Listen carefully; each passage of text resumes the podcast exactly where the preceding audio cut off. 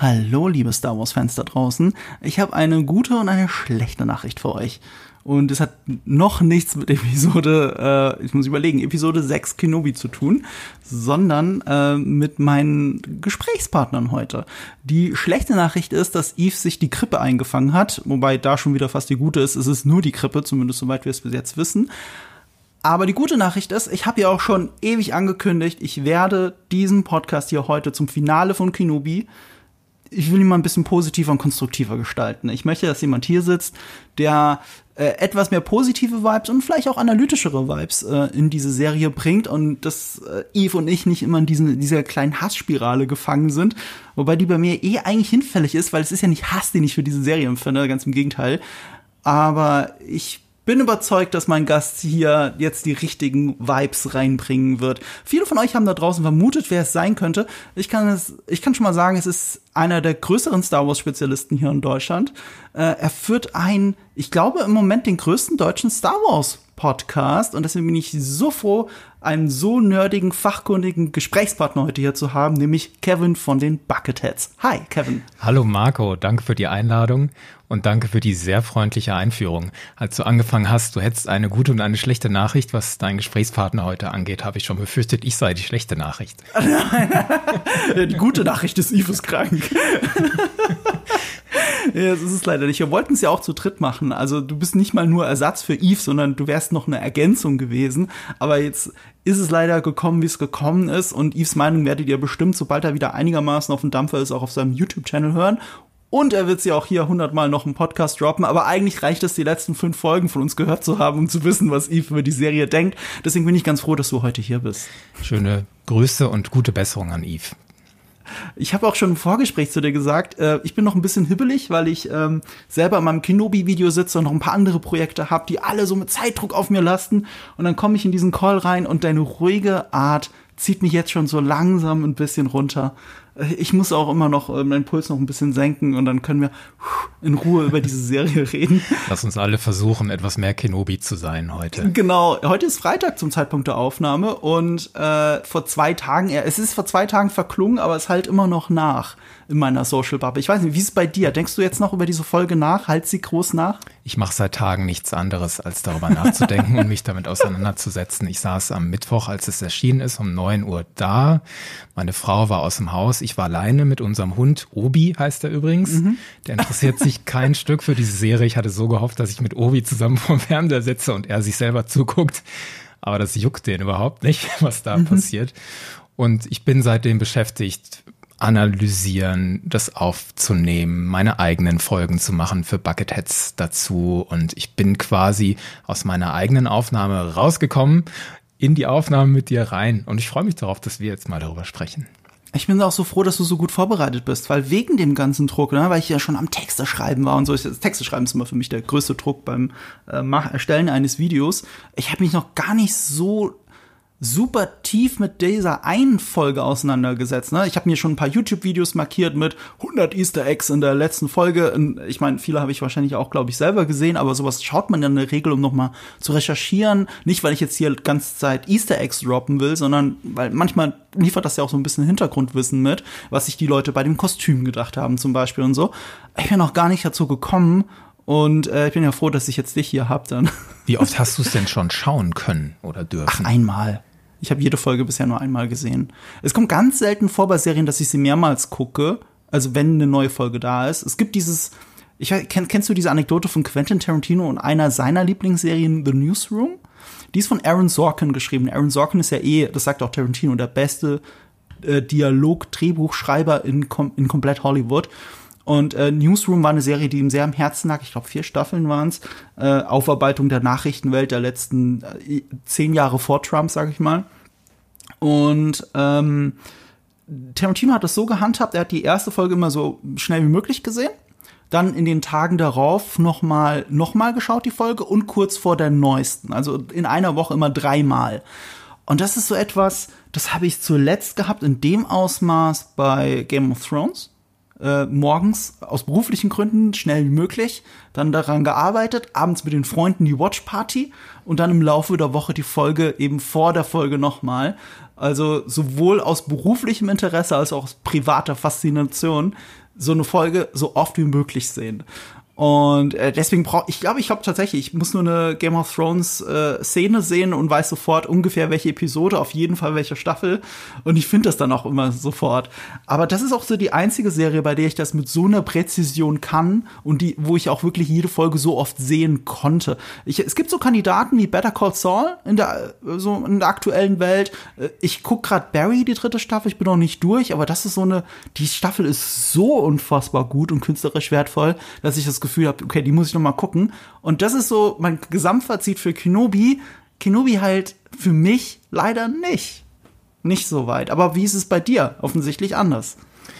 Ich schaue jede Folge am liebsten nach dem ersten Gucken gleich nochmal. Dann ziehe ich mhm. mir das Audio aufs mhm. Handy. Wenn ich spazieren gehe, wenn ich Sport mache, höre ich nur die Tonspur. Das ist ja interessant. Und dann habe ich dieses, dieses ganze Ding schon zehnmal konsumiert, bevor ich in so eine Podcast-Besprechung reingehe und lebe das und fühle das und Aha. merke spätestens beim zweiten Mal anschauen, wie viel mir beim ersten Mal entgangen ist und dass mein Seherlebnis ganz anders ist.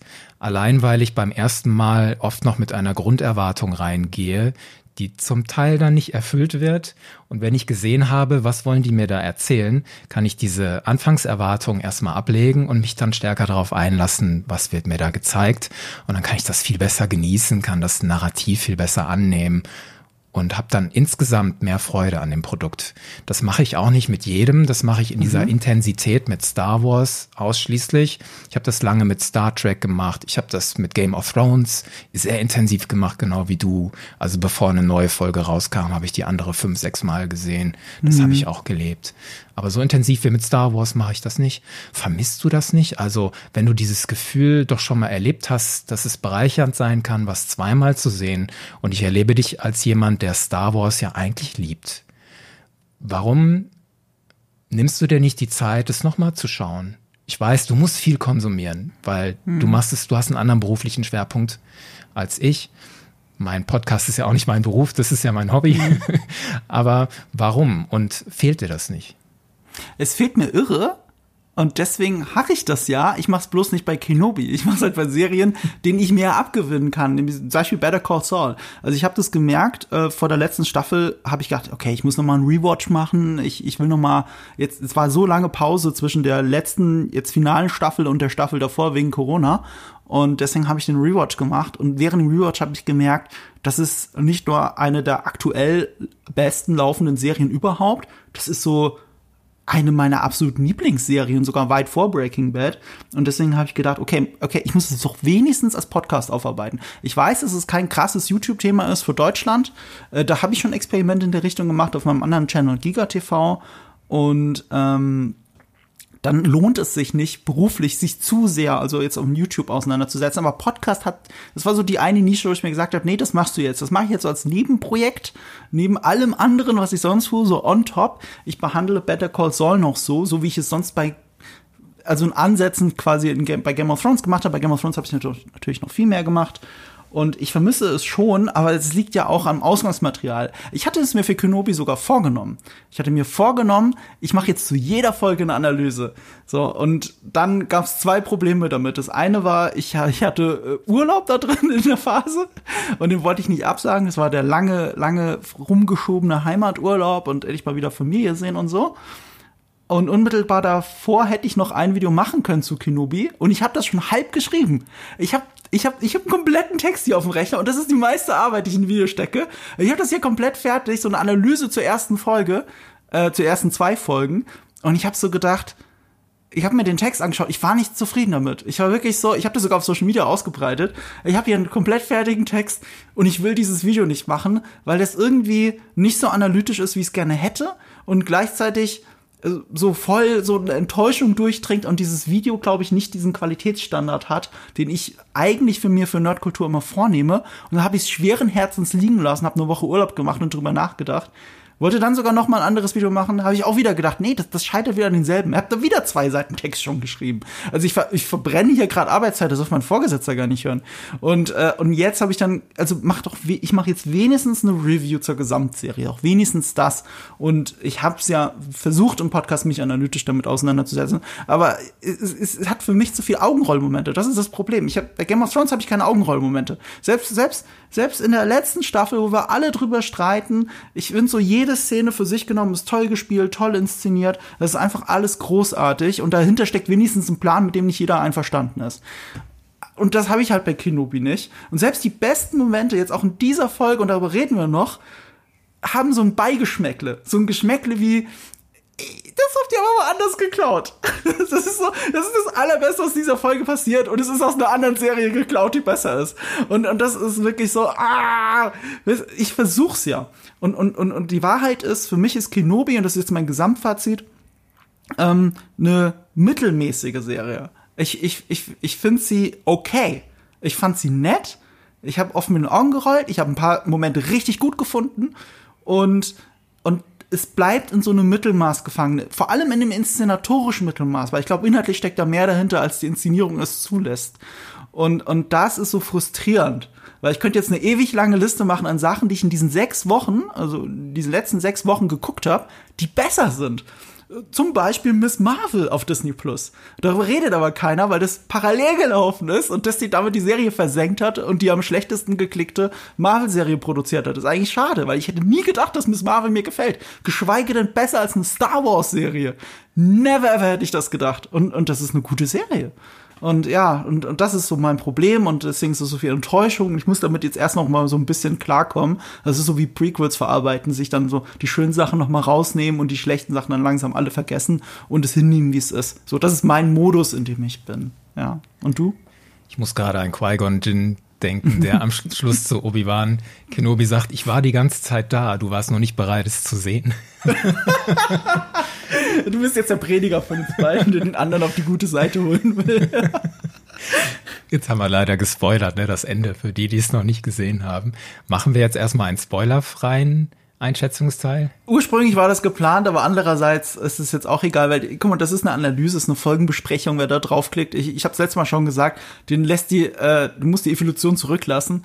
Also, also natürlich ist das spoilerhaft und ich habe auch ehrlich gesagt, obwohl diese Folge fantastisch geklickt worden ist von euch, keine einzigen Complaint gekriegt. Ähm, also diese Folgenbesprechungen, die sind alle gut geklickt und kein einziger hat sich beschwert, dass das zu spoilerig wäre oder so in den ersten Minuten. Ich glaube, das ist für so eine Folgeanalyse in der allerersten Folge wichtig, dass man eine klare Trennung macht und der Rest ist Folgenbesprechung. Natürlich ist das Spoiler, also alles okay. Ich kann total verstehen, wo du herkommst und ich merke, dass ich aus einer ganz anderen Ecke komme und mhm. daraus resultiert eine ganz andere Einschätzung zu dieser Serie. Ich liebe sie. Ich liebe sie Aha. wirklich heiß und innig. Lass mich mal erklären.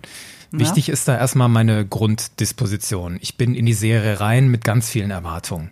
Denn wir mhm. haben ja jahrelang wirklich jahrelang spekulieren können über die Geschichte, über das, was sein könnte, über das, was auch sein muss, in mhm. Anführungszeichen. Es gibt nun mal bestimmte Zeitpunkte in dieser Saga, gewisse Zielpunkte, die erreicht werden müssen. Und da ist für mich ein wichtiger Pfeiler für meine Wahrnehmung auch dieser Serie verglichen mit anderen mhm. filmischen Werken. Ich will ja manchmal von einer Story überrascht werden. Ich will weggeblasen werden durch Wendungen, durch die Machart, durch Neues. Aber in dieser Serie geht es für mich mehr darum, dass man in einem vertrauten Gelände ankommt. Also die Geschichte muss mich nach Hause führen. Und da möchte ich festhalten, Obi-Wan ist eine zentrale Figur der Skywalker-Saga und auch zentral für die ganze Star Wars-Saga insgesamt. Mhm. Und diese Person kriegt jetzt hier mal Raum, auf eine emotionale Reise zu gehen. Mhm. Er fängt an an Punkt A, den wir kennen, und endet an Punkt B, den wir auch kennen.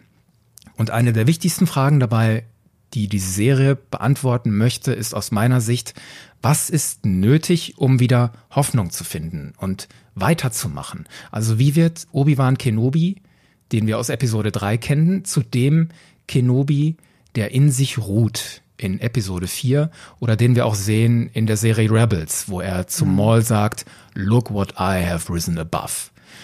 Kenobi kommt zum Start dieser Serie in meinen Augen aus einem absoluten Tiefpunkt, aus einem Moment der Niederlage, aus Schuld und Trauma. Und da geht es um Gefühle, und das finde ich bei Star Wars immer ganz wichtig, da geht es um Gefühle, die ich als Mensch nachvollziehen kann. Also es sind Kenobis Fehler, die er in der Vergangenheit gemacht hat. Fehler, die, wenn ich sie gemacht hätte oder ähnliche, mich auch verzweifeln lassen würden in der Gegenwart. Also viele kennen das, man vergräbt sich in eine innere Höhle. Und dann die Frage, wie komme ich da wieder raus? Und zwar, indem ich mich dem stelle, was mich plagt und was hilft mir dabei und wie breche ich dann aus diesem Zustand aus, wie mache ich das, warum mache ich das und in dieser finalen Episode von Kenobi fühle ich da richtig ein Kenobi, der das geschafft hat.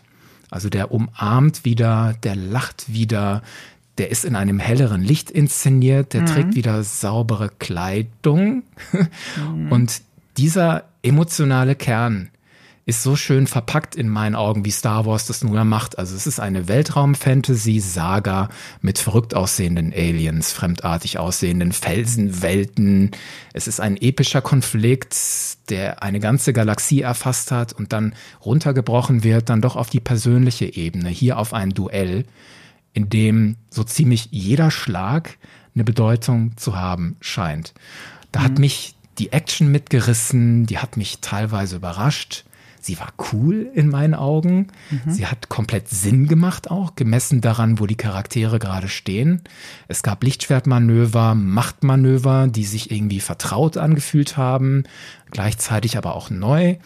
Und die Action-Momente hatten für mich ganz viel Energie, ganz mhm. viel Drive.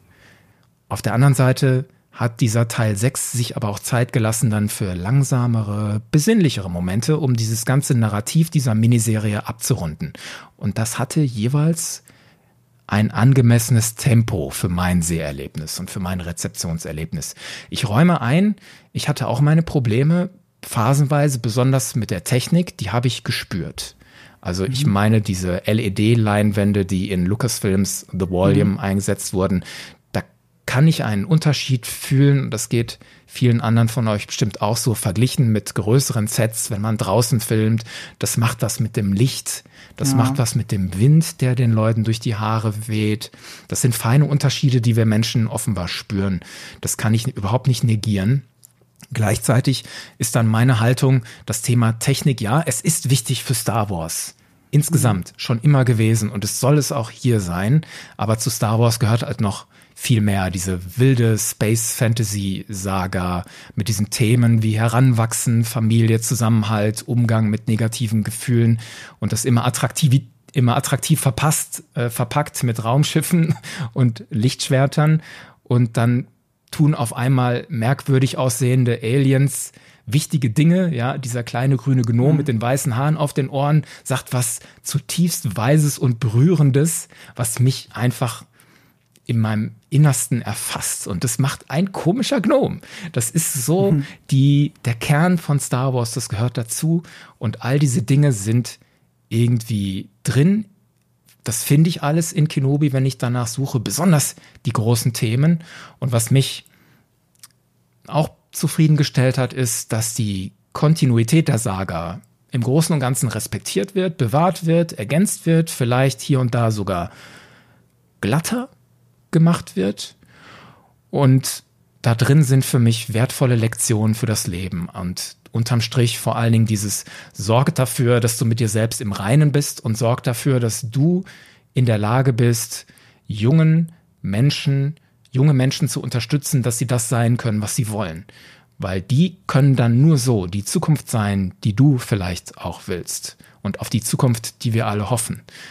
Und das macht alles so für mich, dieses Kenobi-Finale und die Serie insgesamt, zu einem wunderbaren Star Wars-Erlebnis. Mhm. Siehst du, deswegen habe ich dich hier. Du hast mir absolut recht. Also ich finde auch, die Message ist, ist, ist eine schöne Message und am Ende merkt man auch wirklich die Charakterentwicklung. Ich glaube, mein Hauptproblem mit der Charakterentwicklung der Serie ist eher, dass Kenobi an vielen Stellen gar nicht so eine große Rolle spielt. Aber dieser übergeordnete Charakterbogen ist natürlich logisch und ist eine logische Charakterentwicklung und füllt tatsächlich die Lücke zwischen den Prequels und der Originaltrilogie. Ähm, über die einzelnen Punkte werden wir jetzt ja eh gleich reden. Und ich klang auch jetzt so negativ, aber ich finde, dass die fünfte und sechste Folge mit Abstand die besten der gesamten Serie sind bisher. Also wenn es denn dabei bleibt, weil es gibt ja schon Gerüchte, dass es vielleicht doch weitergeht. Es war immer geplant als Limited Series. Und ähm, aber sowohl Hayden Christensen als Ewan McGregor haben auch schon gesagt, dass sie Lust hätten, weiterzumachen. Und das ist ja immer etwas, wo dann bei Kathleen Kennedy auch kurz die, äh, die Kasse klingelt und sie sagt, Moment sie würden sogar noch. So ist ja diese Serie entstanden, weil Ewan McGregor immer wieder in Interviews gesagt hat, ja, ich hätte schon Lust, Obi-Wan Kenobi nochmal zu spielen, dem Ganzen nochmal einen Run zu geben. Und das erste Meeting von den beiden war, hast du das ernst gemeint? ist das wirklich eine Option? Und dann, so ist ja diese Serie erst entstanden, also vor vier, fünf Jahren, das waren die ersten Gespräche. Ähm, also es wäre jetzt fast schon wieder schade, wenn es weitergeht, weil ich bin tatsächlich genau deiner Meinung, wir haben jetzt diesen Charakterentwicklung, diesen Arc eigentlich abgeschlossen. Wir sind jetzt an einem Punkt, wo es halt zehn Jahre später Episode 4 passiert, wo das logisch erscheint. Und es wäre jetzt sogar kon also, also äh, nicht produktiv, glaube ich, wenn Vader und Kenobi nochmal aufeinandertreffen oder nochmal eine Entwicklung entstehen muss vielleicht auch ein ganz anderer Story-Arc, dann würde es wieder funktionieren, wenn es Parallelhandlungen sind, die sich nicht so sehr überschneiden, sondern nur metaphorisch. Das hat ja diese Serie auch an ein paar besseren Stellen gemacht. Also der Kampf zum Beispiel, der junge Anakin und, und der junge Obi-Wan und äh, wie sehr das das spiegelt, was in der Gegenwart passiert. Das waren so die cleveren Momente. Ich, mo ich mochte sehr die Matchcuts zum Beispiel. Das waren inszenatorische Sachen, die mir hier sehr gut gefallen haben. Und wie gesagt, die letzten zwei Folgen insgesamt auch. Ähm, und deswegen möchte ich es jetzt nicht zu negativ sehen. Ich gehe okay mit der, aus der Serie raus. Und ich glaube, einiges muss ich so ein bisschen verdauen. Als du gerade so geredet hast, kam wieder so mehr innere Ruhe bei mir rein und so, ja, du hast da da und da mit den Augen gerollt, aber irgendwie war es doch schön gemeint. Und schön gemeint ist doch schon mal gut. Ich glaube wirklich, mein Hauptproblem ist nicht das Writing, sondern ähm, ähm, wirklich die Inszenierung. Also ich glaube, also ist meine persönliche Meinung, mit Deborah ist mit einer besseren Regisseurin als Deborah Chow wäre es eine bessere Serie geworden mit dem gleichen Drehbuch glaube ich. Das ist eine ganz dunkle Vermutung. Da würde mich interessieren, wo du das festmachst an konkreten Momenten, konkreten Situationen. Ich habe durch unsere Analysen, die ich mit mhm. meinen FreundInnen gemacht habe, waren wir uns in der Regel einig, dass es gerade die Inszenierung ist, die Regie, die das Erzählte unterstreichen, verstärken, fördern. Ausnahmen habe ich auch gesehen, aber insgesamt habe ich einen anderen Eindruck als du. Ich habe, ähm, ich werde das auch in meinem Video noch mhm. genauer aufarbeiten, weil das schöner ist zu sehen. Ich habe sehr viel Probleme mit der Kameraarbeit. Sie hatte, oder die Serie ist gefilmt von einem der besten Kameramänner der Welt, von Chung Hun Chung. Und was wir in Kenobi sehen, spiegelt überhaupt nicht wieder, was er sonst macht. Also dieser, dieser übertriebene Einsatz von Shaky Cam, der für mich sehr unmotiviert wirkt, weil ähm, es gibt sehr genaue Momente, in denen man so eine Bildsprache benutzt. Und entweder du machst sie komplett in der Serie, damit sie dokumentarisch und nahbar wirkt, wie Breaking Bad zum Beispiel, vergisst man oft. Breaking Bad hat trotz dieser super ruhigen Bildsprache eine immer aus der Hand gefilmte Kamera. Und äh, Better Call Saul übrigens nicht, sondern nur in den dramatischen Momenten. Und das ist so die andere Herangehensweise, wenn, äh, wenn, die, wenn die Figur innerlich aufgewühlt ist, dann verwackelst du die Kamera. Oder wenn der Moment dramatisch ist und hektisch ist, dann, dann produzierst du das auch, aber ansonsten bleibst du ruhig. Und was die Serie hat, ist sehr viele ruhige Bilder, aber der Rest ist super shaky. Und, und das ist teilweise ineinander geschnitten, wo ich als jemand, der sehr schnittaffin ist, davor sitze und denke, wie, wieso schneidet ihr das so zusammen? Wie, wieso ist dieser ruhige Moment jetzt nicht zwei Sekunden länger da? Ich fühle die ganze Zeit, dass das Timing, der Rhythmus, der Schnittrhythmus nicht gut ist. Ich fühle die ganze Zeit, dass die Kamera unmotiviert eingesetzt ist. Ähm, und so die ganz kleinen Sachen, weißt du, am Ende regen sich, worüber regen sich denn die Leute auf, teilweise? Dass, dass jemand vor einem Zaun steht und nicht einfach drumrum geht. Das ist absolut richtig. Das Ding ist halt, das steht ja nicht im Drehbuch drin. Da ist ein Zaun, der nur die halbe Straße abdeckt und jemand könnte drumherum laufen.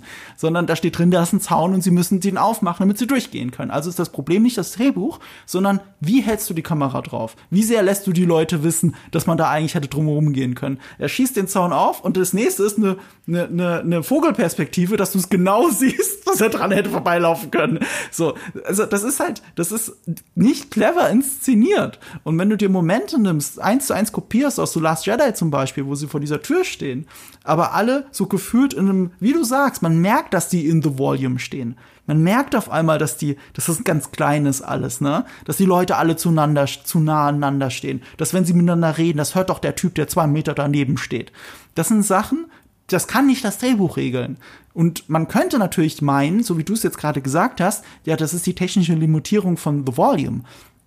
Aber dieselbe Limitierung hatte doch The Mandalorian auch. und trotzdem habe ich nicht diese, diese inszenatorischen Probleme damit gehabt. Ich würde sogar sagen, dass Deborah Chow, Deborah Chows Folgen in The Mandalorian der ersten Staffel, die gehören jetzt nicht zu meinen Lieblingsfolgen. Also sie sind schon eher weiter hinten. Umgekehrt hat sie aber Better Call Saul inszeniert, eine Folge, die zu meinen Lieblingsfolgen gehört. Und deswegen bin ich auch so enttäuscht von Deborah Chow. Ich muss zu äh, ihrer Verteidigung sagen, ich habe nicht ihre Folgen von Mr. Robot gesehen. Das war so, glaube ich, ihr so Durchbruch als Regisseurin. Und Mr. Robot ist so eine Serie, die seit Jahren auf meiner Watchliste fristet, von der ich genau weiß, dass sie mir gefallen würde. Aber ich habe sie immer noch nicht gesehen und das werde ich auch irgendwann tun. Ähm, es liegt nicht am Potenzial. Als ich, als ich aufs Papier geguckt habe bei dieser Serie, habe ich gedacht, wow, die Komponistin, die Loki gemacht hat, die für mich den coolsten Marvel-Score gemacht hat in den Serien. Die Regisseurin von der Better Call Saul-Folge, die ich liebe. Äh, Chung Hun Chung. Ne? Äh, ursprünglich hat das Drehbuch Hossein Amini geschrieben, der Drive gemacht hat. Drive ist ein fantastischer Film. Ähm, das sind ja alles alles Hoffnungsschimmer. Und dann haben sie halt von einem Jahr die Drehbücher weggeworfen. Äh, es geht sogar noch weiter, was Inszenierung angeht. Ich hatte ja, aber da möchte ich jetzt einfach auf den letzten Podcast verweisen, Folge 5. Da hatten wir ja, war das fünf oder vier? Das muss ich kurz überlegen. Ja, ich glaube, es war fünf. Da hatte ich äh, Sean hier als Gast. Und Sean ist ja Regisseur. Und Sean hat den meistgesehenen Star Wars Fanfilm der Welt gedreht. Also Darth Maul Apprentice. Ich weiß nicht, ob du den gesehen hast. Natürlich, ne? ja, du nix gerade. Ähm, Sean weiß, was er tut. Und, und er hatte sogar als Argument in unsere Diskussion reingeworfen, dass die Kamera zu weitwinklig ist. Das ist etwas, das würde ich gar nicht sehen. Jetzt ist es mir beim paar symmetrischen Shots auch in dieser Folge, zum Beispiel als Darth Vader auf diesem Thron sitzt, ist es mir aufgefallen, dass die Kamera ein bisschen zu weitwinklig ist. Oder als in der Folge 4 sich die, irgendwie die Tore geschlossen haben in dieser Unterwasserstation, dann verzerrt es das Bild so rechts und links und man fragt sich, warum ist das jetzt so eine weitwinklige Kamera? Und es verzerrt so ein bisschen Darth Vaders Maske und das, dahinter steckt keine in, in, äh, inszenatorische Absicht, die irgendwie so clever ist, wie guck, wie grotesk Darth Vader ist, sondern wird ein bisschen breiter gemacht und damit sieht er ein bisschen anders aus als in den allen anderen Star Wars Filmen.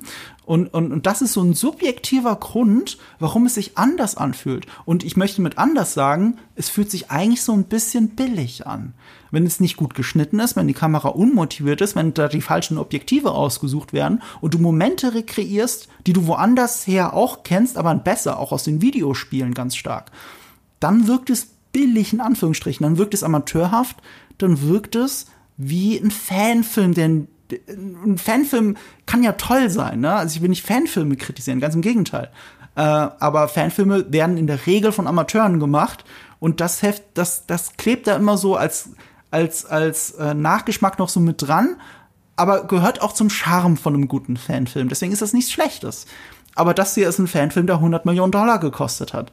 Und dann ist es so etwas, was mir die ganze Zeit so den Finger in der Wunde reibt. Und das ist so der Nachgeschmack, den ich einfach nicht loswerde. Und das ärgert mich so. Das verstehe ich. Das ist genau der Punkt, wo ich sage, da mhm. unterscheiden sich unsere Wahrnehmungen.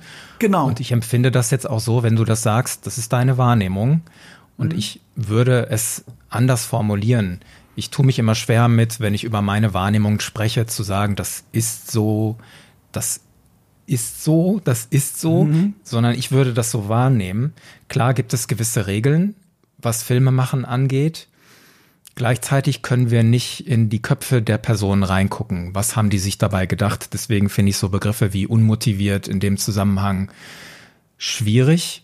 Du hast die Shaky Cam unter anderem als Beispiel genannt, nur um das mal so zu, rauszugreifen. Ja, man kann sich fragen, warum wackelt die Kamera? Du hast gute Gründe genannt, in welchen Momenten es Sinn macht, sie wackeln zu lassen. Für mich als Rezipient war entscheidend, in den Momenten, dass ich nah dran bin an den Gesichtern.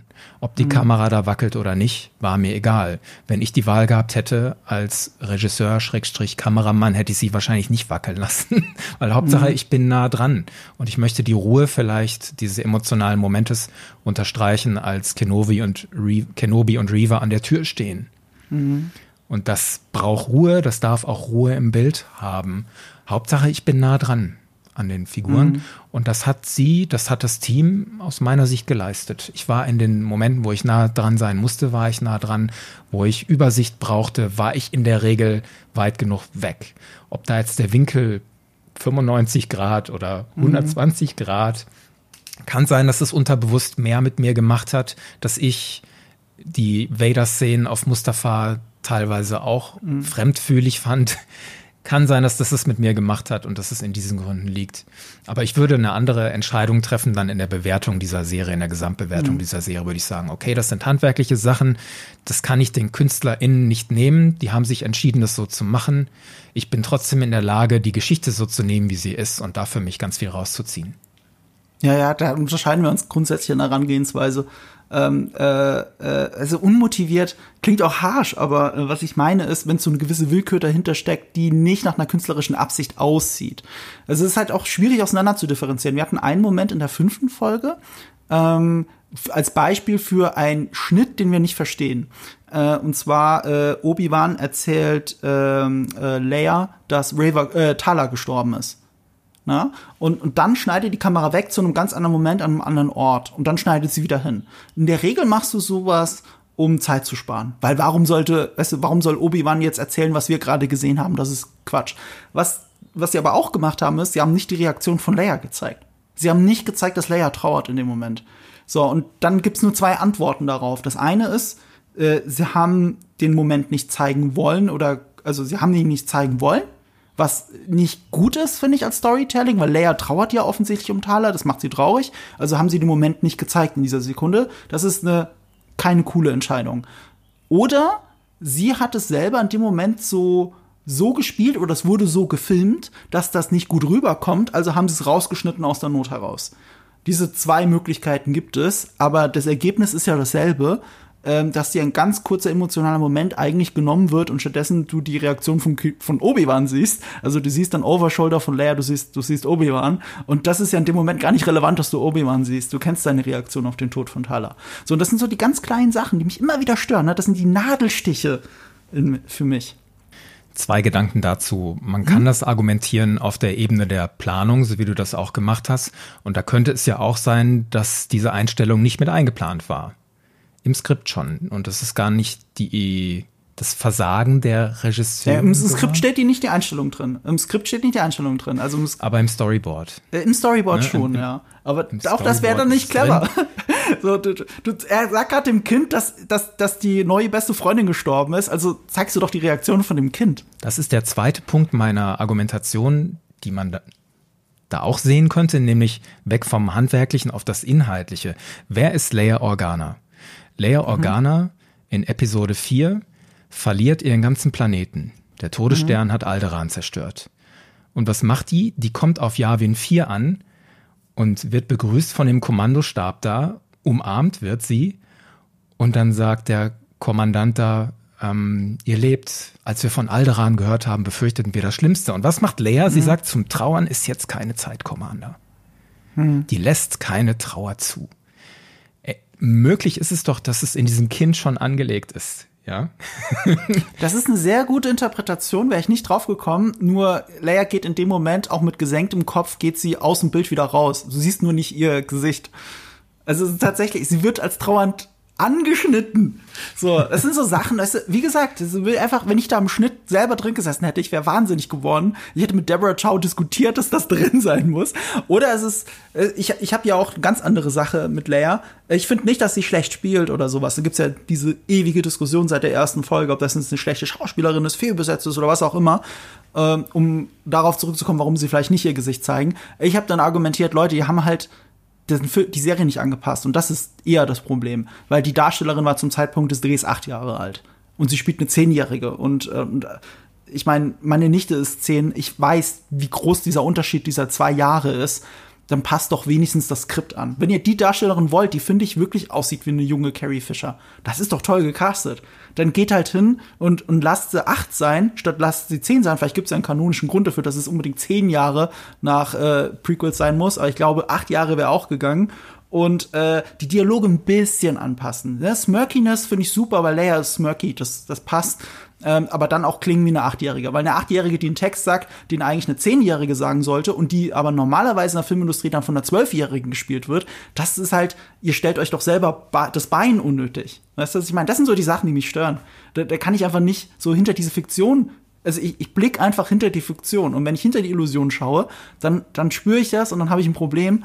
Und das hast du ja nicht, weil du bleibst komplett in dieser Illusion drin. Und deswegen hast du dann äh, nur noch das Inhaltliche. Und das ist ja auch schön. Illusionen gleichzeitig mit dem Wissen, es ist eine Geschichte, es ist nicht wirklich passiert. Ach, sind wir doch ehrlich. Eine der besten Entscheidungen in Star Wars ist, dass sie ganz am Anfang reinschreiben, vor langer, langer Zeit, wie ein Märchen. Und, und damit äh, äh entzieht sich das diesem, diesem Malus des Sci-Fi. So, das muss jetzt in unserer Zukunft spielen, wie Dune zum Beispiel. Und dann passieren doch irgendwelche magischen Sachen mit magischen Gewürzen, die sich ein bisschen mit Zauberei anfühlen. Aber, aber ja, und, und, und das reißt dann einen manchmal so ein bisschen raus. Und, und, und ich finde das eigentlich eine so tolle Entscheidung von Star Wars zu sagen, das ist ein Märchen, das vor langer Zeit ganz woanders gespielt hat und da gelten ganz andere Regeln. Und das hält diese Illusion ja so aufrecht. Gehen wir rein in die Folge. Ja. Unbedingt. Aber bevor wir das machen, muss ich ganz kurz einen Werbebreak machen für den Partner und Sponsor dieser Folge. Das ist nämlich wieder NordVPN. Und wie ihr wisst, benutzen Yves und ich sehr regelmäßig, sehr oft, auch aus sehr beruflichen Gründen NordVPN. Aus Gründen, aber man kann auch äh, zum Beispiel auf YouTube Sachen gucken, die man sonst nicht gucken könnte. Auch etwas, was ich immer wieder gerne empfehle. Ähm, wenn ihr denn das Zwei-Jahres-Paket jetzt abschließt, dann kriegt ihr einen 62% Rabatt drauf, inklusive des neuen Bedrohungsschutzes. Der ist dafür da, um zum Beispiel runtergeladene Dateien direkt auf Viren zu überprüfen. Das kann aus Gründen ja besonders wichtig und richtig, äh, wichtig, richtig und toll sein für euch. So, das sind umgerechnet 2,77 Euro dann im Monat. Das ist weniger als München Kaffee. Das ist 30 Tage Geld-Zurück-Garantie. Ihr könnt es ausprobieren, ihr könnt es sofort zurückgeben. Und wenn ihr es über den Link in der Videobeschreibung einlöst, dann kriegt ihr nur 30 Tage Geld-Zurück-Garantie. Oder ihr könnt einfach den Gutscheincode NERD und Kultur verwenden, wenn ihr auf der Seite von NordVPN seid. Geht auf nordvpn.com slash nerd und Kultur und dann könnt ihr euch NordVPN anschauen und auch mal von einem Virtual Private Network aus so tun, als wärt ihr an einem anderen Punkt auf der Welt, um wirklich ein weltweites Internet zu genießen. Vielen Dank und Werbung Ende. So, ich habe das noch nie alleine vorgetragen. Das ist gerade sehr merkwürdig. Okay.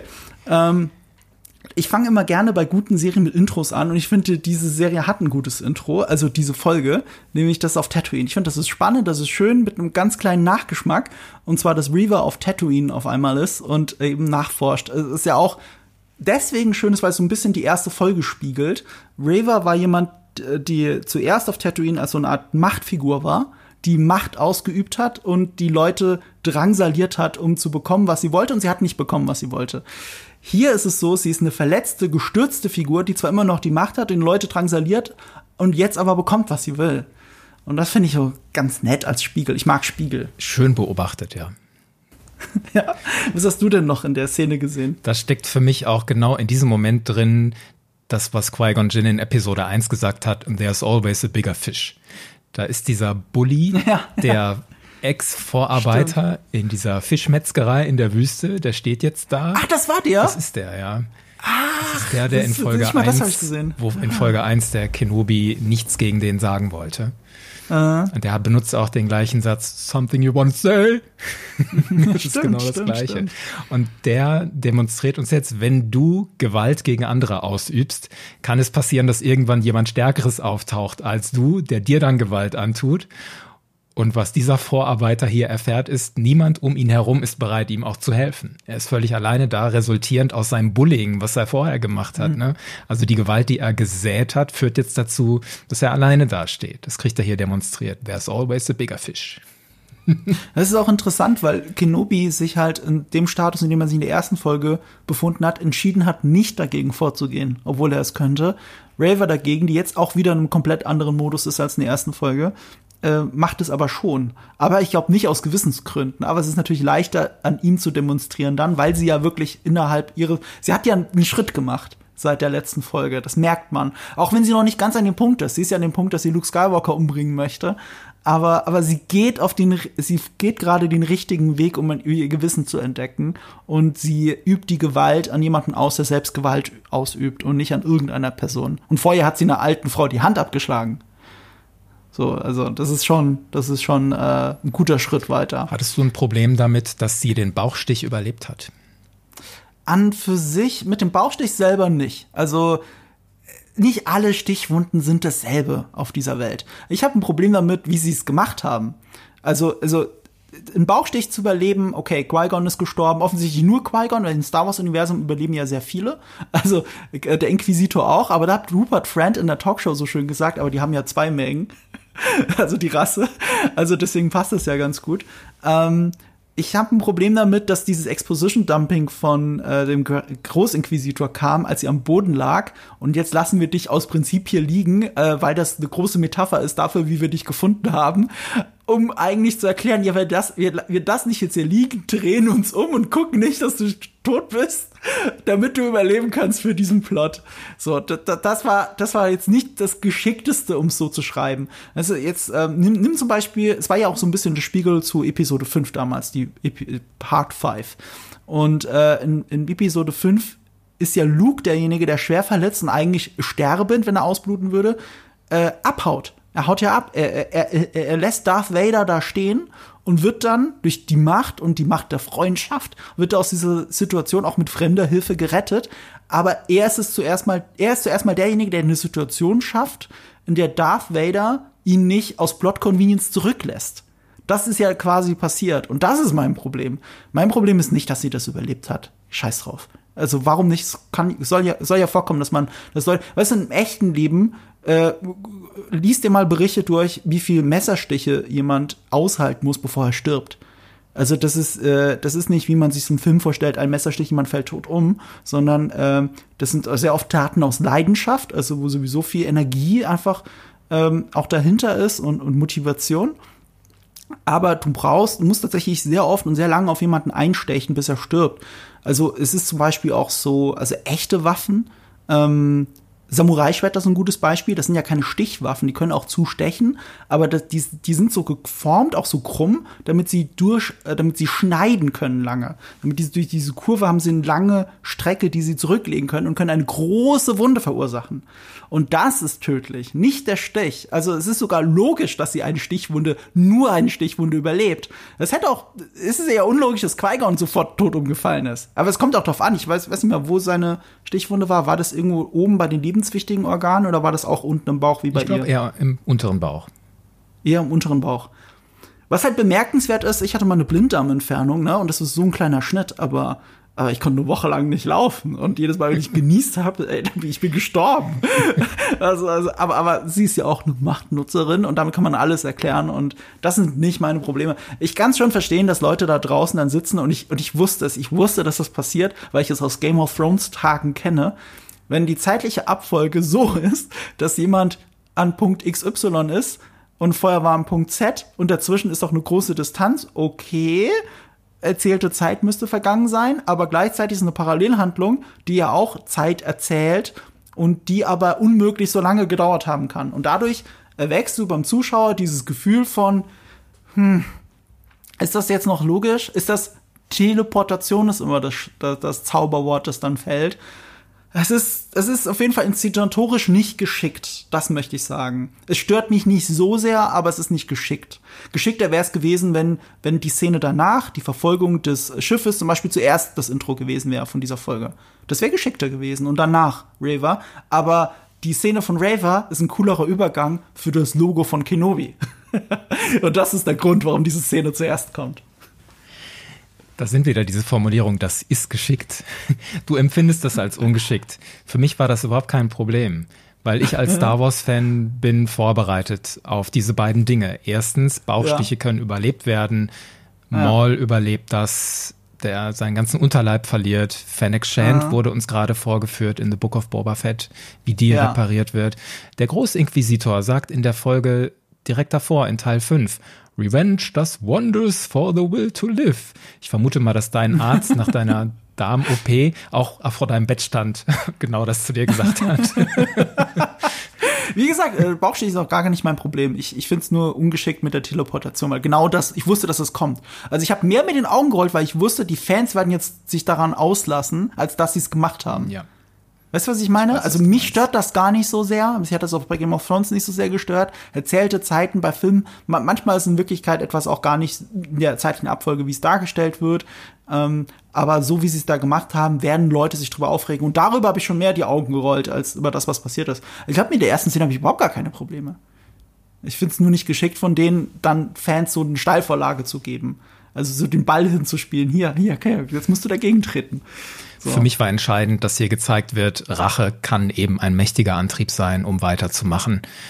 Aber Reva mhm. hat in Folge 5 erleben müssen, was ihr Streben nach Rache ihr bringt, nämlich zehn Jahre mhm. lang dreht sie sich im Kreis und landet genau da, mhm. wo sie ist und ist jetzt an dem Punkt, wo wir uns fragen können, sie ist jetzt wieder da und welche erzählerischen spannenden Möglichkeiten ähm, macht mhm. es auf? Und da ist für mich die Frage, was ist nötig, dass sie sich möglicherweise dieses Mal anders entscheidet? Und auf dieses Gefühl, auf diese Frage werde ich in dieser ersten Szene vorbereitet. Das schwebt jetzt mhm. über allem anderen wie so ein Damoklesschwert. Und deswegen kann ich das nachvollziehen, dass man das da an den Anfang packt. Man hätte auch mit der Verfolgung weitermachen können, weil damit hörte Teil 5 ja auf. Da hast du schon recht. Was, was das Einzige, was ich so am Writing an der Stelle auseinandersetzen könnte, ist, dass es überhaupt erst so weit kam. Das war etwas, was mich in Folge 5 extrem gestört hat, dass äh, neben dem Schwert halt direkt der Kommunikator lag, der ihm so aus der Tasche gefallen ist, mit einem Dialog, wo ich mich vorher in der Folge gefragt habe, warum sagt er das jetzt so? Warum sagt er so viele Sachen da drin, die auch gar keinen Sinn ergeben? Weil warum will er denn zu Luke Skywalker und sowas? Und das ist ja der Grund, warum es überhaupt erst da ist. Also das sind Sachen, die muss ich dann natürlich einfach runterschlucken. Die habe ich auch so bei Folge 5 dann runtergeschluckt.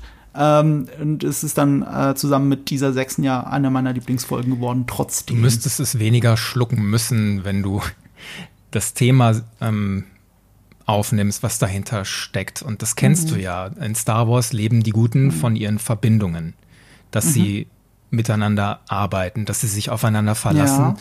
Ja. Und die Helden, Heldinnen dürfen halt auch mal Schwäche zeigen. Diese beiden mhm. Faktoren spielen hier eine Rolle, dass Bail Organa mhm. sich wendet an Kenobi. Er ist, er, er ist ungeduldig. Und aus mhm. dieser Ungeduld heraus macht er den Fehler, reached out in Richtung naja. Kenobi, er greift auf ja. diese Verbindung zurück. Und es ist immer Teil des Narrativs der dunklen Seite. Sie legen den Figuren auf der hellen Seite aus, eure, euer Vertrauen in euer wie der Imperator das sagt, dein Vertrauen Freunde, in deine ja. Freunde ist deine Schwäche. Und sie nutzen das ja. aus, sie wollen das ausnutzen. Das ist dieser Kommunikator-Moment für mich gewesen. Ja. ja, auf einer metaphorischen Ebene ist das sehr schön. Ja, das stimmt. Ja. Äh, vom Storyverlauf her halt unglücklich geschrieben. Man muss auch immer dazu sagen, ne, also Hossein Amini, ähm, der hätte ja diese sehr düstere Geschichte geschrieben. Kathleen Kennedy hat auch zugegeben, sie wollte, dass es uplifting ist das Ganze. Und deswegen, das ist der Grund, warum sie seine Drehbücher weg, also nicht komplett weggeworfen haben. Sie haben ja die Story übernommen. Also er hat ja immer noch den Story-Credit und auch, glaube ich, sogar Screenplay-Credit. Also die müssen sehr viel übernommen haben, aber sie haben es halt sehr geändert durch den neuen Autor Joby Harold. Und äh, wenn ich überhaupt ein insgesamt großes Problem habe mit äh, Star Wars unter Disney, dann ist es, dass viele Projekte, nicht alle Projekte, aber viele Projekte, oft zu wenig Zeit haben. Ja, und wenn sie halt erst vor einem Jahr, quasi so gefühlt kurz vor Drehbeginn, äh, alle Drehbücher wegwerfen und sagen, okay, wir haben jetzt hier einen neuen Chefautoren, der überarbeitet jetzt alle Skripte und jetzt ist es Uplifting. Was bedeutet, glaube ich, dass diese The Path, das ist aber nur eine Vermutung, dass diese The, The Path Storyline, die wurde erst dann reingeschrieben, weil sie die Uplifting Storyline ist. Ähm, das, das ergibt, dadurch wird dann alles zurechtgebogen, weißt du? Und dann kommst du im Schreibprozess immer an Punkte, wo du so Plot-Convenience reinbauen musst, damit diese losen Geschichten, diese losen Momente, die alle cool sind, die schon existieren als Storyboards und so, die du cool findest, die du miteinander verknüpfst. Und anscheinend war eine Idee, und das kann ich mir gut vorstellen, wenn, also wenn Raver von Anfang an geplant war und dass sie einen Redemption-Arc hat, dass sie irgendwie nach Tatooine muss, um Luke umbringen zu wollen. Und dann hast du halt so diese eine Plot-Convenience, die du einbauen musst, damit das dann auch passiert. Und äh, das ist dann so ein bisschen, ah, muss also take it with a grain of salt, aber ähm, so passiert es dann eben, wie es passiert. Und ich glaube, mit mehr Zeit wäre das auch nicht passiert. Und das finde ich dann so ein bisschen schade. Die Serie hätte ich auch ein Jahr später genommen. Und ich wette, ich garantiere dir, aber das wäre wahrscheinlich bei jedem künstlerischen Projekt so, in einem Jahr später hätten viel mehr Leute viel weniger Probleme damit, weil es viel besser ausgearbeitet ist aber das ist auch Wunschdenken und wir reden ja nicht mehr über Wunschdenken. Ich versuche das jetzt mal ein bisschen runterzufahren und bleiben wir dabei. Ich mag deine Interpretation mit den Freunden, das ist gut. Dein Wunsch nach mehr Zeit ist ja gerechtfertigt, kann ich auch völlig nachfühlen. Bei mir bleibt aber gerade, wenn wir dann über die weiteren Szenen gleich sprechen, so der Gesamteindruck, die Themenstruktur, der rote Faden, was die Themen mhm. angeht und die Charakterentwicklung, wird alles in allem gut zusammengehalten und durchgezogen, weiterentwickelt und zu Ende geführt. Da bin ich ganz bei dir. Ja. Da bin ich ganz bei dir. Äh, ich finde auch eine Sache schön, die wollte ich ja positiv hervorheben. Ähm, es werden ja immer sehr viele Shots zitiert in dieser Serie und dann hast du aber diesen Opening-Shot, sage ich mal in Anführungsstrichen, nach, den, nach, dem, äh, Tit nach der Titeleinblendung, die ja eigentlich ganz klassisch ist. Das kleine, in Anführungsstrichen, Rebellenschiff und der große Sternzerstörer. Und ich fand es schön, dass sie an der Stelle eben nicht genau das so gemacht haben, wie sonst auch immer mit dem Sternzerstörer von oben, dieses mächtige Bild, sondern die Kamera geht so links am Kontroll an der, an der Brücke vorbei, so asymmetrisch. Und das war irgendwie cool. Ich, ich weiß, das ist nichts Wildes, das geht fünf Sekunden, aber irgendwie habe ich gedacht, ach schön, dass sie eine Möglichkeit gefunden haben, das nicht eins zu eins zu zitieren. Es fühlt sich vertraut und doch neu an. Die Einstellungen entsprechen zum Teil Einstellungen wie Sternzerstörer mhm. zum Beispiel in Episode 5 gezeigt werden. Es ist, glaube ich, die Avenger, die da den Falken verfolgt und da ist besonders diese Einstellung, als der Sternzerstörer mhm. frontal dreieckig im ja, Bild ist, ja. dieser dicke Pott in seiner ganzen ja. Breite. Und da habe ich so gefeiert, weil ich so gefühlt habe, dass sie hier wieder ein Modell gefilmt haben und das nicht computergeneriert haben. Das ist nur eine Wahrnehmung, die entsteht in meinem Kopf, weil ich sehe eine gewisse Schärfe auf diesem Sternzerstörermodell. Ich sehe eine andere Beleuchtung verglichen mit den kleinen Schiffen, die mhm. bei mir eher schwammiger im Auge sind habe mhm. ich die Vermutung, das ist ein gefilmtes Modell, aber das kann ich halt nicht bestätigen. Das wäre cool. Ich, was dagegen spricht, ist, wenn es so wäre, hätten sie es uns schon gesagt. Das haben sie bei Mandalorian ja auch gerne gemacht. So, ey, wir haben übrigens dieses eine Raumschiff, das haben wir hier in der Garage gefilmt. Ähm, aber danach haben sie auch wieder dazu geschwiegen, weil der Rest war natürlich äh, auch Standard äh, äh, 3D. Aber äh, ich glaube, das liegt mehr an, an der Art, was das Modell ist. Wenn es Ecken und Kanten hat, und dann, wenn du eine fantastische Lichtberechnung hast, was heutzutage super leicht möglich ist, dann sieht das halt toll aus, wenn etwas aber rund ist, ne? Und, und das höchstens was draufgemalt oder also gerade diese Rebellenschiffe sind ja sehr oft äh, sehr runde, sehr runde Flugobjekte und die sehen in 3D dann oft dann nicht ganz so geil aus wie diese schönen eckigen Sternenzerstörer. Aber es ist auch nur eine Vermutung, wer weiß das schon so genau. Nee, eine Sache, wo ich dann an der Stelle auch wieder gedacht habe, ich habe selber gar nicht innerlich mit den Augen gerollt, weil mich das gar nicht stört bei The Last Jedi, aber ich wusste ganz genau, da, da, das könnte jetzt wieder so eine Angriffsfläche sein. Da bin ich auch wieder, da verlässt mich immer die Illusion. Ich denke immer so, darüber werden sich jetzt Leute beschweren. ich dachte, das ist doch genau wie bei The Last Jedi. Die werden da jetzt verfolgt und die können die unmöglich einholen. Und dann kommen die gleichen Klugscheißer wie bei The Last Jedi, die alle wissen wollen, wie das physikalisch doch besser geht und was man hätte alles machen können, um diese Verfolgungsjagd sofort zu beenden. Wie ging es dir denn da? Ich habe jetzt gerade das Gefühl, du lässt dich schon wieder auf das Negative ein und antizipierst sozusagen einen, einen Aufschrei, der kommen könnte. Das musst du ja gar nicht machen. Du kannst dich auch entscheiden. Ja, das stimmt. Weil das nicht mein Problem ist, gell? Ja. Du hast recht, das ist ja nicht mein Problem. Ich muss das eigentlich, eigentlich so, ist doch egal, was andere denken, aber es sind halt Sachen, die im Raum sind. Ich habe da immer dagegen gehalten, äh, Leute, aber Physik funktioniert doch ganz anders. Wenn alle annähernd Lichtgeschwindigkeit fliegen, das haben wir von Einstein gelernt, dann geht es nicht schneller. Es geht dann nicht schneller. Was, was aber umgekehrt bedeutet, dass die Laserstrahlen, die da rumschießen, dann auch nicht schneller sein können. Die Fragen Deswegen, hatte ich ah, auch. Ne? Was passiert ja. denn da gerade? Ist da Tempo, Raum und Zeit in einem richtigen Verhältnis und die Kraft von Laserschüssen und sowas? Aber da ist dann auch wieder so die inhaltliche, erzählerische Ebene. Da ist diese ruhige Phase in dieser Verfolgungsjagd. Also mhm. Rokens Schiff von innen, dass der Sternzerstörer auf Abstand hält. Ich mhm. sehe da und höre da aus dem Innenraum heraus die Lasersalven, die immer wieder einschlagen, dem Schiff mhm. aber nichts anhaben können. Genau wie du auch hatte ich die Verbindung zu Last Jedi gesehen, als die Restflotte des Widerstands vor der ersten Ordnung flieht und diese Salven da auch keinen durchschlagenden Effekt haben. Es ist für mich entscheidend das Gefühl des Zermürbenden, was mir da vermittelt ja. wird. Die Donner, der Gefahr, die den Flüchtenden auch keine Ruhe lassen. So, das erinnert so an den Horror des Krieges, Schützengraben, nächtelanges Ausharren über dir, die Einschläge und die Explosionen, die Lichtblitze, die dich nicht schlafen lassen, die nicht nachlassen mhm. und die ständig an tödliche Gefahren erinnern. Das war für mich entscheidend, eher atmosphärisch. Ja. Es ist erzählerisch ein bisschen repetitiv, weil genau dasselbe hatten wir in der fünften Folge auch. Ich finde auch stärker. Weil da hatten sie ja, da waren sie ja mehr gefangen, weißt du, in so einem Bunker, das hat mehr diesen Schützengraben, aus dem du nicht mehr raus kannst. Ich war selber auch mal äh, mit der Schulklasse damals noch in Versailles und habe mir die Bunker angeschaut. Und da gab es so einen cleveren Trick von dem Führer, der uns da, da durchgeführt hat. Ähm, irgendwann, äh, also wir waren in irgendeinem Raum, haben an nichts Böses gedacht und ganz weit hinten, woanders im Gang, da hat er eine große Metallplatte fallen lassen. Und dann scheppert es durch den ganzen Bunker und alle erschrecken sich. Und er so, und jetzt müsst ihr euch vorstellen, das passiert alle paar Sekunden. Alle paar Sekunden hast du so einen Einschlag und alle zucken zusammen. Und das war eigentlich der Erste Weltkrieg an dieser Front. Und mitten in dieser Stimmung passiert dann was narrativ Wichtiges für die Figur Kenobi. Der erreicht hier bei seinem Thema einen wichtigen Punkt. Also ich meine, ein wichtiges Thema ist jetzt für mich in dieser Folge, was sollte die erwachsene Generation tun für die junge Generation? Was sollte die sein? Und die Serie startet ja mit Obi-Wans Albträumen, wie er dem jungen Anakin Skywalker gegenüber versagt hat. Und mhm. wir sahen, wie die Jedi ihre Younglinge nicht vor Order 66 mhm. schützen konnten. Und jetzt kämpft Kenobi dafür, dass diese junge Generation eine Chance hat, die da auf diesem Schiff auch versammelt ist. Er sieht da auf diese Familien mit diesen machtsensitiven Kindern, er sieht auch diesen Pfad und sagt, ihr da habt zehn Jahre lang Jedi beschützt und jetzt kann ich den Gefallen erwidern. Ihr seid die Zukunft, ihr seid es, die überleben müssen. Und da trifft er für sich eine interessante Entscheidung, nämlich damit diese Generation sicher ist, muss ich mich Darth Vader stellen. Und da versichert er sich, ob ich sterbe oder, oder er, es endet heute.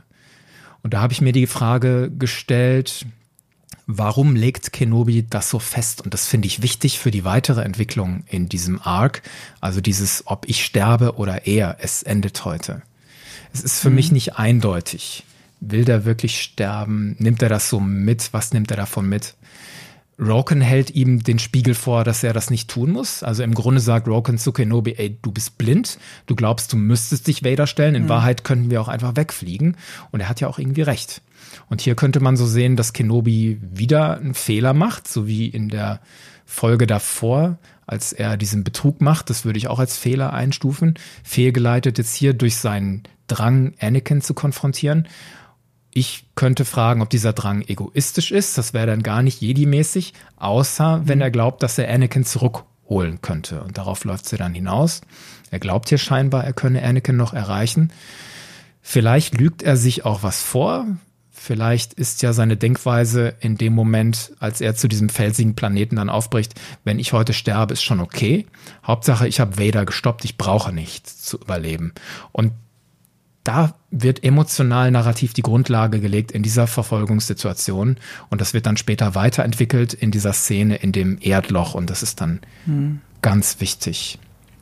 Ich möchte eine Szene noch hervorheben, nämlich der Abschied von Haja. Äh, hm. Ich fand eine schöne Interpretation dazu als Meme, glaube ich, irgendwo auf Twitter. Die ist nicht von mir. Aber da hat das jemand entgegengestellt mit äh, ähm, dem ersten Treffen von Han Solo und Obi-Wan Kenobi ähm, als sie, als sie um diese sichere Passage bitten. Und äh, ich meine, Han Solo ist offensichtlich ein Halunke, der nur Geld will. So, und ich fand äh, dieses Gleichnis sehr schön, dass Haja dann quasi dafür steht, dass Kenobi äh, Vertrauen in eine zwielichtige Person äh, setzen kann, wenn er dann spürt, dass das Herz trotzdem rein ist von dieser Person. Und das sehen wir jetzt da an dem Punkt noch nicht bei Han Solo, aber wir wissen dann im weiteren Verlauf der Trilogie ja, dass es so ist. Und auch am Ende des ersten Films.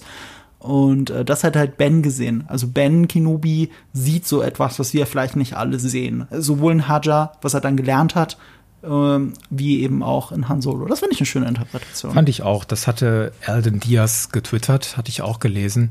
Für mich passt das auch, weil es ist ja in einer Situation, als Kenobi sich entschieden hat, wieder anderen zu vertrauen. Also hier vertraut er dann Haja Leia an, obwohl er nochmal daran erinnert wird, dass Haja ein Lügner ist und ein Fake Jedi. Mhm. Und in meinem Kopfkanon kann ich das auch annehmen, dass er hier für sich entscheidet. Hauptsache, der hat ein gutes Herz. Ja, und das wird schon alles gut. Und das läuft dann bei Han Solo vielleicht später ähnlich. Ich habe auch gar nicht zuerst den Original-Tweet gesehen, sondern ähm, der Darsteller von Hajat, der hat das geteilt und drüber geschrieben, I'll take it. ich nehme diese Interpretation an. Finde ich ein super ja, Moment gewesen schön. auch, ja. Und wenn ich noch mal kurz zurückkomme auf meinen Kenobi, was der sich vornimmt, mhm. was er sein will, wird Vader in Kontrast gestellt, genau dazu.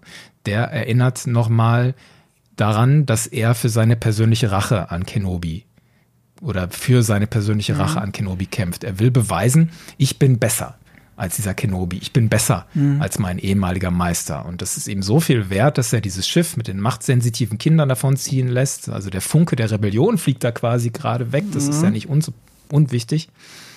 Und super Moment auch, als Vader dann meint, dass er das alleine durchziehen muss. Also es reimt sich natürlich wieder mit, ich muss mich ihm allein stellen.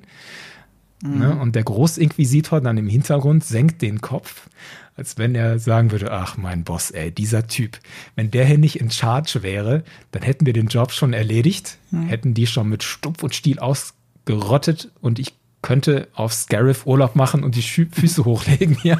Ja. Aber leider ist dieser Typ da, ey. Finde ich schön, wie die imperialen Ränkespielchen da auch gespielt werden und welche Position Vader an der Stelle hat. Ja, das stimmt schon. Ähm, Habe ich das richtig in Erinnerung, dass man ab dann auch nicht mehr den Inquisitor sieht und auch nicht mehr The Path sieht? Völlig richtig. Dass alle Darsteller damit verabschiedet Völlig sind? Richtig, ja, ne? ja. Alle weg. Die Inquisition mhm. weg, der Path weg, Haja, alle nicht mehr zu sehen von da an. Ja, und dann geht es nur noch um Kenobi und die Parallelhandlung mit Raver. Mhm. Ja, beziehungsweise, äh, wir sehen als nächstes sehen wir ja dann Owen Lars. Und äh, ich muss mich da immer, immer wenn ich Joel Edgerton sehe, muss ich an das denken, was Deborah Chow gesagt hat, dass sie George Lucas so dankbar dafür ist, dass in dieser ganz kleinen Nebenrolle er jemanden gecastet hat, der halt versehentlich halt ein super Schauspieler ist. Und ich habe auch immer das Gefühl, dass er so ein Scene-Stealer ist in dieser Serie. Ich meine, wie viele Szenen hat er? Eine Handvoll in dieser gesamten Serie. Und, äh, und, und, ah, ich weiß, Joel Edgerton, ich liebe den Typen. Der, der hat irgendwas im Gesicht, der muss nichts sagen. Er transportiert es schon damit. Und das hat man jetzt wieder gesehen. Hat dir gefallen, das ist doch schön. Du redest über was, das was dir gefallen ich. Also, äh, was, was ist es denn? Was sind denn? Was sind denn die Momente, die dich überzeugen? Ich, ich, ich, also ich, ich glaube, ich hätte mehr von diesen ruhigen Momenten gebraucht. Eine der stärkeren Szenen in dieser Serie, und darüber spricht eigentlich kaum jemand, ist die Begegnung von Owen Lars und Ben Kenobi. Also, also wo, wo er ihn in diesem in dieser äh, Garage, wo er sein äh, Reittier geparkt hat, wo er ihn da abfängt und mit ihm redet über Luke Skywalker. Das ist ein echter Charaktermoment. Das ist ein, eine Szene, die ist ja einer der, der, der Gründe, warum ich ähm, äh, Game of Thrones oder auch Better Call Saul so liebe, ist, dass jede Szene gefilmt ist wie ein Kurzfilm in Wirklichkeit. Es gibt einen klaren Anfang, eine Introduction, es gibt äh, diesen ersten Wendepunkt in dieser Dramaturgie dieser Szene, in der die, der Moment einen anderen Turn nimmt, als du zuerst denkst. Dann gibt es einen Klimax, es gibt einen Höhepunkt und es gibt einen Ausklang dieser Szene. Und das war's. Diese Szene steht auch ein bisschen für sich und, es, und sehr oft ähm, auch ein, also erstmal tolle Dramaturgie, aber auch eine tolle, A, äh, tolle Präsentationsfläche für die Schauspieler und ihr Können. Und ich liebe sowas. Ich liebe das in Game of Thrones. Ich liebe das in Better Call Saul. Ich liebe das in Barry. Und diese eine Szene hat sich so angefühlt. Weißt du, was ich meine? Dieser eine Moment zwischen den beiden. Sie gehen da rein mit einer gewissen Intention und sie gehen anders raus, als sie beide gedacht haben. Und, und, und das fühlt sich gut an. Und, und solche, solche Szenen hätte ich gerne viel mehr. Was du in Kenobi halt viel hast, sind diese Szenen, die einfach nur aufeinander folgen, wo eben nicht diese Dramaturgie innerhalb der einzelnen Szenen. Szene ist. In den besseren Szenen ist es ja so. Also ich glaube, wenn du alle deine Lieblingsszenen in Kenobi so rauspicken würdest, würden die meisten davon dieser Definition entsprechen. Bin ich nicht sicher. Wir werden gleich über das Duell Darth Vader mhm. gegen Obi-Wan sprechen. Mhm. Aber die wird ja unterbrochen durch Parallelhandlungen. Also es ist eine Parallelmontage, sagt man ja so schön im Film. Das heißt, die Szene ist eigentlich gar nicht vorbei. Es ist streng genommen, der, der Anfang des Kampfes ist eine eigene Szene, die Mitte des Kampfes ist eine eigene Szene, das Ende des Kampfes ist eine eigene Szene. Aber dadurch, dass es eine Parallelmontage ist, kannst du das aber als Gesamtdramaturgie betrachten und dann entspricht es natürlich dieser Definition.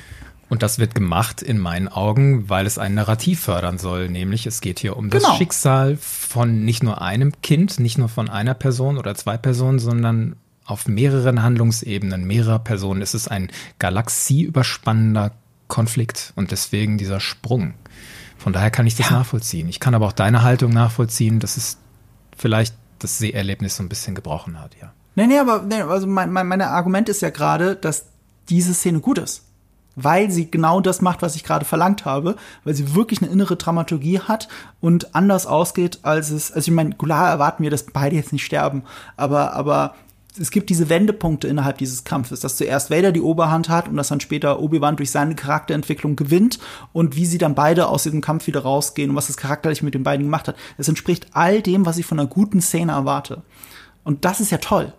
Und, und sowas hätte ich gerne mehr. Ich hätte gerne weniger Exposition Dumping, weniger, dass die Leute einfach nur erklären, was jetzt passiert und was passieren muss, so, sondern dass jede Szene sich wie eine Handlung. Aber, aber das ist, das kannst du auch nicht von jeder Serie verlangen. Das ist mir schon klar. Es ist dann nur so, das ist das, was wir mit Potenzial meinen. Wenn wir sagen, das ist eine Serie mit tollen Darstellern, viel Geld, tolle, tollen Möglichkeiten, eine der besten Kameraleute überhaupt. Und du hast halt solche Szenen, die toll sind. Die sind toll, auch wenn sie viel zitieren, ist alles dahingestellt, die sind toll. Und das hat Gründe und ich hätte gern, dass alles so toll ist. Und das ist halt nicht immer der Fall. Während, was weiß ich, bei Better Call Saul würde ich keine einzige Szene rausschmeißen. Das ist halt, und das geht seit sechs Staffeln. Aber das ist unfair, der Vergleich, ich weiß. Ich vergleiche gerade eine 11 von 10 Serie mit einer 6 von 10 oder sowas bei mir, bei meiner Skala. Weißt du, was ich meine? Das ist dann noch ein bisschen unfair. Ähm, aber das sind ja auch wieder Geschmäcker. Das sind wir wieder bei der bei, bei einer Review, die ich ja eigentlich gar nicht machen will. Äh, aber das, ich ich wollte ja ursprünglich nur erklären, warum ich Joel Edgerton so toll finde. Und seine Szenen sind sehr oft so. Nicht, nicht die kleinen Szenen, nicht die Parallelmontage, wo er dann mit, mit Beru versucht, Raver abzuwehren oder so, ne. Das ist ja auch nur ein Teil eines größ einer größeren Erzählung. Ähm, das meine ich nicht damit. Ich meine wirklich so diese Momente, wo die Kamera, wie du sagst, das Schöne an der Serie ist ja doch, wenn die Kamera einfach mal nah dran ist, ne. Und bei Joel Edgerton, der kann so viel erzählen, ohne dass er was sagen muss. Und das, das ist halt toll. Dann lade ich dich mal ein, noch mal reinzugucken in dieses Duell Darth Vader gegen Obi-Wan, was mhm. da für mich alles drinsteckt. Also da steckt ja viel ja. drin. Also ich habe ja nicht. Ich weiß, ich habe also dich, ich hab dich verstanden. Die toll. Es klang gerade so, als, es klang gerade so, als du findest es doof, aber ich lade dir ein, guck dir das noch mal an, dann siehst du, wie toll das ist. Ja gut, dann machen wir das zusammen. Entschuldige, ich habe dich schon so verstanden. Du hast schon klar gemacht, dass es dir gefällt. Aber mich würde halt freuen, ja. wenn wir uns das, wenn wir das jetzt auch mal zelebrieren. Was macht's aus? Mhm. Lass uns konkret werden. Also Du hattest im Vorgespräch ähm, das Stichwort, ist es ein Duel of the Fates? Hast du in Frage gestellt? Äh, nee, das habe ich da gar nicht mal gemeint nee, tatsächlich. Ähm, was ich gemeint habe, ist, dass die Melodie nicht kommt. Das ist das, was sie im Teaser sträflicherweise, äh, ich meine, was heißt sträflicherweise? Weißt du, du machst halt einen Teaser, der erste Teaser war halt mit dem Duel of the Fates und alles ausgerastet. Und ich habe damals noch in der Analyse gesagt, ja, aber das wird nicht in der Serie passieren. Weil das macht keinen Sinn, dass sie Duel of the Fates spielen. Oh, dann lade ich dich beiden. jetzt aber wirklich ein, das nochmal anzugucken, weil in den ersten Wieso? Takten der Musik ist Duel of the Fates drin. Ach, tatsächlich? Ja. Es fängt damit an. Oh, siehst du, dann äh, da, da ist äh, nämlich alles zurück, was ich gerade gesagt habe. Ich habe nicht auch die Interpretation von euch da draußen gehört, warum es eben doch Sinn macht, Duel of the Fates zu nehmen, weil der Kampf zwischen Darth Maul und Qui-Gon ja eigentlich über das Schicksal von Anakin entscheidet. Und insofern macht es schon wieder Sinn das verstehe ich.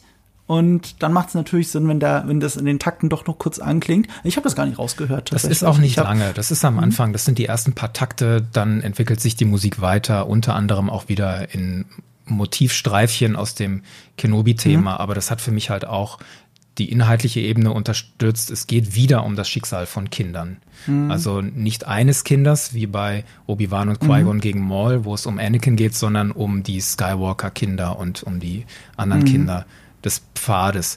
Und das wird für mich so schön illustriert, als Obi-Wan in diesem Erdloch begraben ist. Da sind seine Gedanken erst bei seinem Schmerz. Er hört Anakins Stimme, all das, was an sein Versagen erinnert. Und dann ruft er sich die Bilder von Leia und Luke in den Kopf und macht sich dann bewusst, dass mit dem ich habe gegen ähm, ich das, was er vorhin möglicherweise in diesem Transportschiff gesagt hat, ich gehe gegen Vader kämpfen und ob ich dabei sterbe mhm. oder nicht, ist egal. Das streift er jetzt ab, weil er für sich beschließt, es gibt noch was, für das ich kämpfen muss. Mhm. Nämlich diese Skywalker Twins. Kenobi musste dafür, dass er diese Erkenntnis gewinnt, erstmal seine Schuld mhm. konfrontieren. Also Vader. Und die, er bekam die Chance, sich auch bei Vader zu entschuldigen. Das passiert vor dieser mhm. Erdlochszene. Nee, das kommt danach. Und bekommt dann die Einsicht, ja, ich habe an Anakin versagt. Und das war schlimm, das war ein Fehler von mir. Aber ich bin nicht schuld daran, dass Anakin zu Darth Vader wurde, weil das war seine Entscheidung. Vader sagt es ja, ich, du bist nicht schuld, ich habe das gemacht. Und daraus kann Kenobi für sich halt schließen, okay, nur weil ich einmal versagt habe an einem Kind, heißt das nicht, dass ich in Zukunft nochmal versage. Und das kombiniert mit seinen Erfahrungen mit Leia und Luke gibt ihm halt Kraft zu entscheiden. Diese Verbindungen geben ihm Kraft zu entscheiden, ich springe jetzt aus diesem Loch raus und gehe nochmal mhm. in die Zukunft und kämpfe für das Schicksal dieser Kinder. Und insofern ja, A Duel of the Fates. Vader auf der anderen Seite kämpft wieder nur für seine persönliche Rache an Kenobi mhm. und dafür, dass er beweisen kann, ich bin besser als du, ich bin besser als mein ehemaliger Meister. Und dann taucht bei Vader ein wichtiges Stichwort auf, Schwäche. in diesem Kampfdialog zwischen Obi-Wan und Vader sagt Vader, Kenobi, deine Stärke ist zurück, aber deine Schwäche ist geblieben. Und deswegen wirst du immer verlieren. Das hatte Vader uns ja auch schon gesagt in Rebels. Anakin Skywalker was weak. I destroyed him. Und mhm. wenn ich den gesamten Kontext sehe, leite ich daraus ab, was er mit Schwäche meint. Er meint jeweils Anakins und Obi-Wans Mitgefühl für andere und ihren Drang, sich um mhm. andere zu kümmern. Das war Anakin Skywalker früher. Das hat ihn mhm. so ausgezeichnet. Seine, sein leidenschaftlicher Einsatz für die anderen, für seine Freunde, für seinen Druiden R2, für Ahsoka, für Kenobi, für alle anderen. Mhm. Und das hat er abgelegt als Vader. Das ist er ja. nicht mehr. Und in seiner Wahrnehmung ist er deswegen in der Lage, jetzt Kenobi zu besiegen und in dieses Loch zu schmeißen und zu begraben. Und das wird unterstützt durch das, was uns in Folge 5 gezeigt wurde, in dieser mhm. Rückblende, als Anakin zu Obi-Wan sagt, Mercy does not defeat an enemy. Also Gnade zu haben, damit kann ich nicht gewinnen. Und das setzt er jetzt hier um als dunkler Lord, der Sith. Und stark mhm. finde ich, dass der Imperator dieses Stichwort dann später nochmal aufgreift, aber da, da kommen wir dann zu, wenn wir, glaube ich, über den Imperator und ja. Vader sprechen. Mercy does not defeat an enemy ist auch ein schönes Stichwort, weil das ist genau das, was Darth Vader besiegt hat. Also es ist, äh, ähm, das ist ja das, was Luke Skywalker gemacht hat am Ende. Er hat nicht mehr gekämpft und das hat dafür gesorgt, dass Vader den Imperator besiegt. Also Mercy äh, besiegt tatsächlich den Feind. Ja, wunderschön, oder? Das ist das Ausbrechen aus dem Kreislauf der Gewalt. Und das passiert Stimmt. in Rückkehr der Jedi-Ritter. Da entscheidet mhm. sich erst Luke, indem er das Lichtschwert wegschmeißt und sagt, ich werde nie zur dunklen Seite gehören, ich bin ein Jedi, genau wie mein Vater vor mir. Und Vader entscheidet es auch für sich, beziehungsweise er wird dann dadurch wieder zu Anakin. Und das passiert hier auch. Also Kenobi bricht hier auch aus diesem Kreislauf der Gewalt aus, nach dem Duell mit mhm. Vader, indem er sich einfach abwendet und geht. Und Vader dagegen ist weiter drin in diesem Kreislauf. Das wird so schön illustriert als wir in deren Gesichter sehen, siehst du das blaue Licht in Kenobis mhm. Gesicht und das blaue Licht verschwindet, als Obi-Wan sein Lichtschwert senkt. Mhm. Und das rote Licht kehrt in Vaders Gesicht zurück, als er sein Lichtschwert wieder hoch, hochhebt.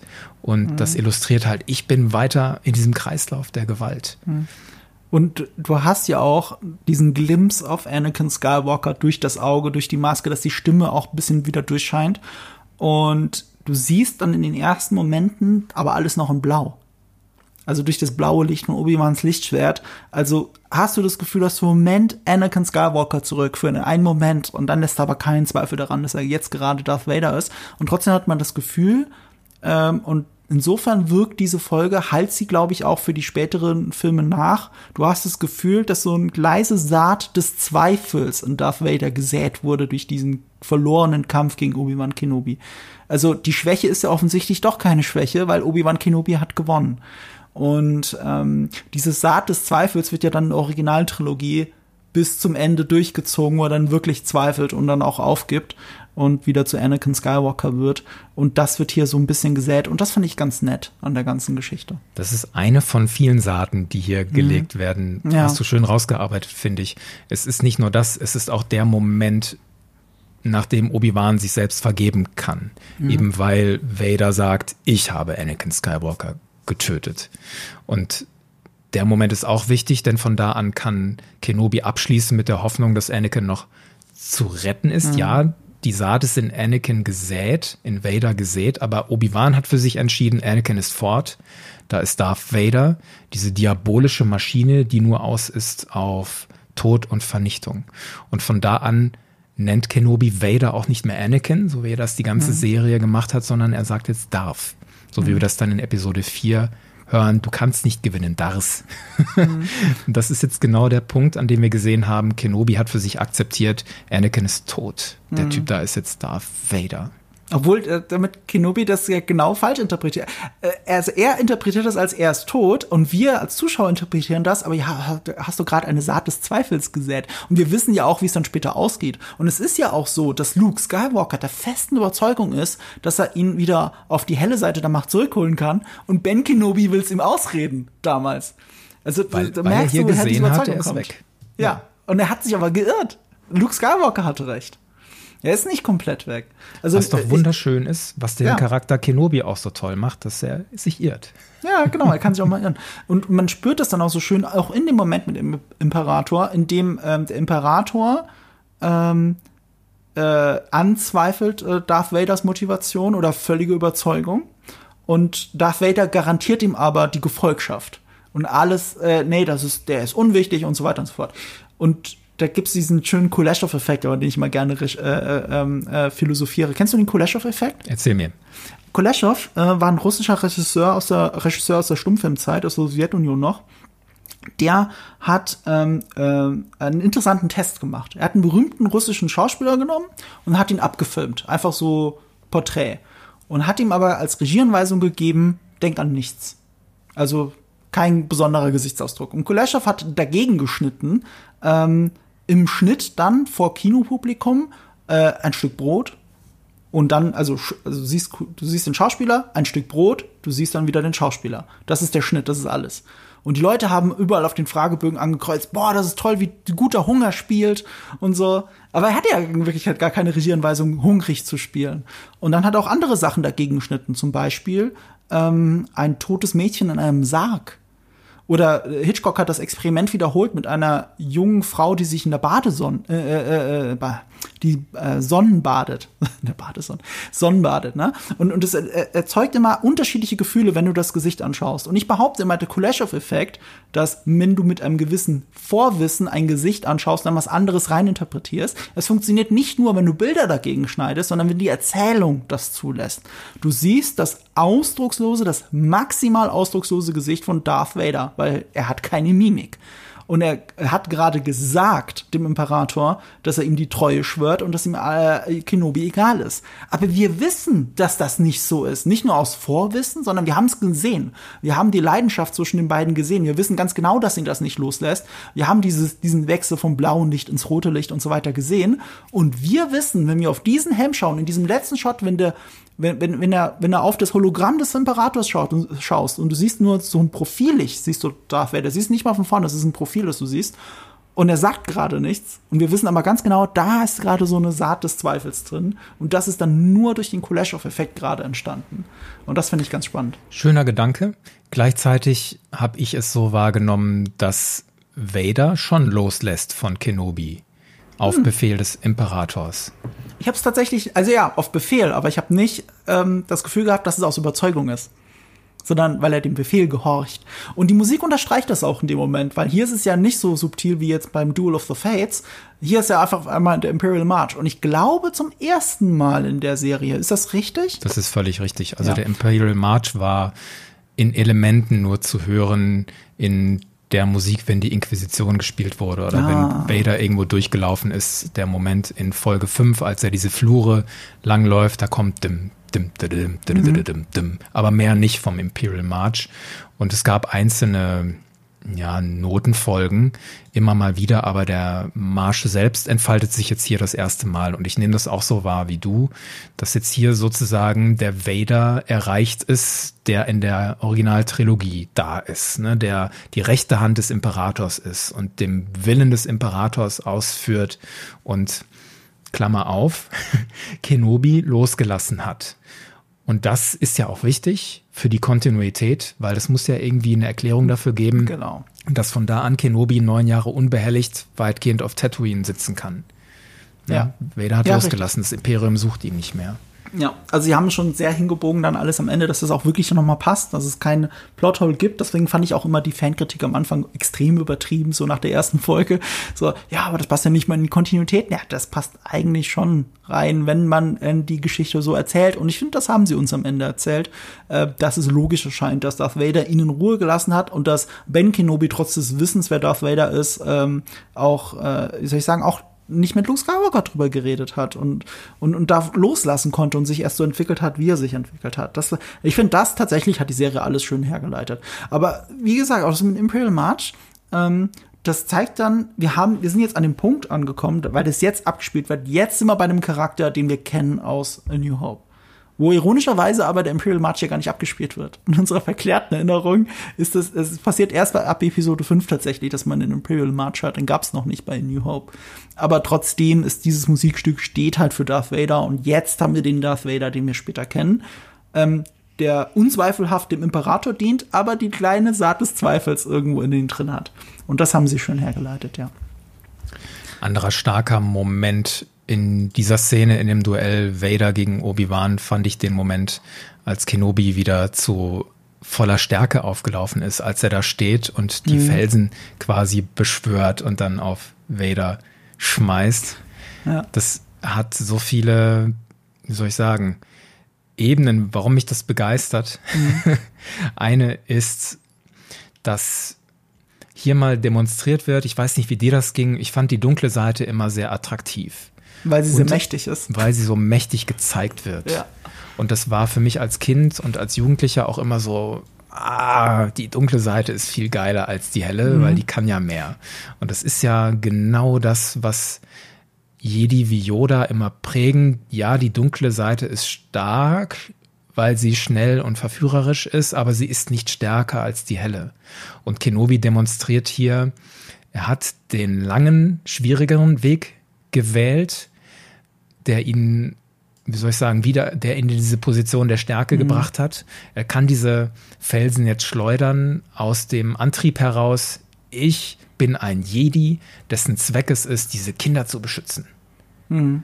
Und deswegen kann ich das. Deswegen bin ich so powerful. und die dunkle Seite ist nicht stärker. Allein dafür ist dieser Moment wertvoll, dass ich das hier mhm. gezeigt bekomme. Und ich hoffe, das macht viel mit jungen Menschen.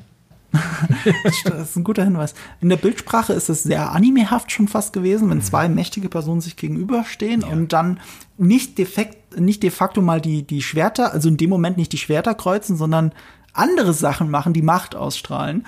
Es ist insofern ja auch ein Spiegel äh, von dem, was Vader ja immer wieder gerne gemacht hat, weil ähm, gerade in Episode 5 und in Episode äh, 6 auch, hat er ja, also Star Wars Episode 5 und Episode 6, hat er immer wieder mit Sachen auf Luke geschleudert und damit seine Macht demonstriert. Und Luke war ja noch gar nicht so weit, dass er selber auch so gut machen konnte.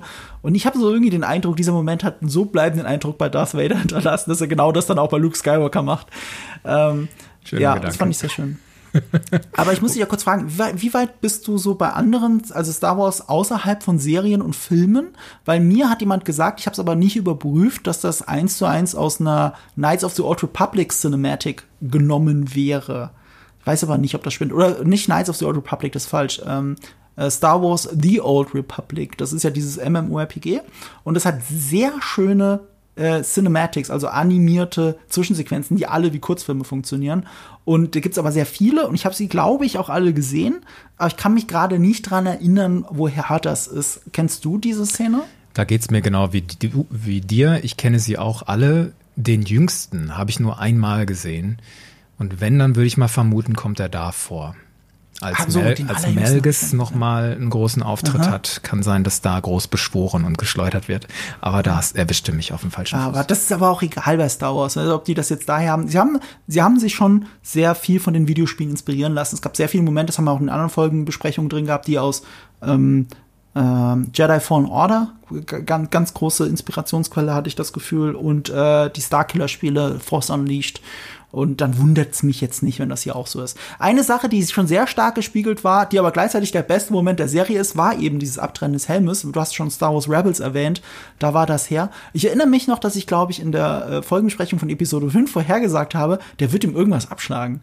Und, äh, also weil es halt Star Wars ist. Und zwar nicht, weil rechte Hand immer abgeschlagen wird, so wie jetzt in Episode 6, sondern es geht um das Symbol dahinter, dieses Erkennen. Du hast diesen, ähm, du hast diesen Golem, Darth Vader, der zwei Meter groß ist und keine Miene verzieht, aber du verletzt ihn so, dass es dich daran erinnert, wer Anakin Skywalker ist und dass er unter dieser Rüstung steckt. Und das war ja dieses Abschlagen der Hand bei äh, Luke. Und die mussten ja einen ähnlichen Moment schaffen und da haben sie sich halt stark inspirieren lassen von Star Wars Rebels, wo Ahsoka das mit Anakin macht. Da ist der Moment sogar noch stärker, finde ich, weil Ahsoka erst dann realisiert, dass das Anakin Skywalker ist.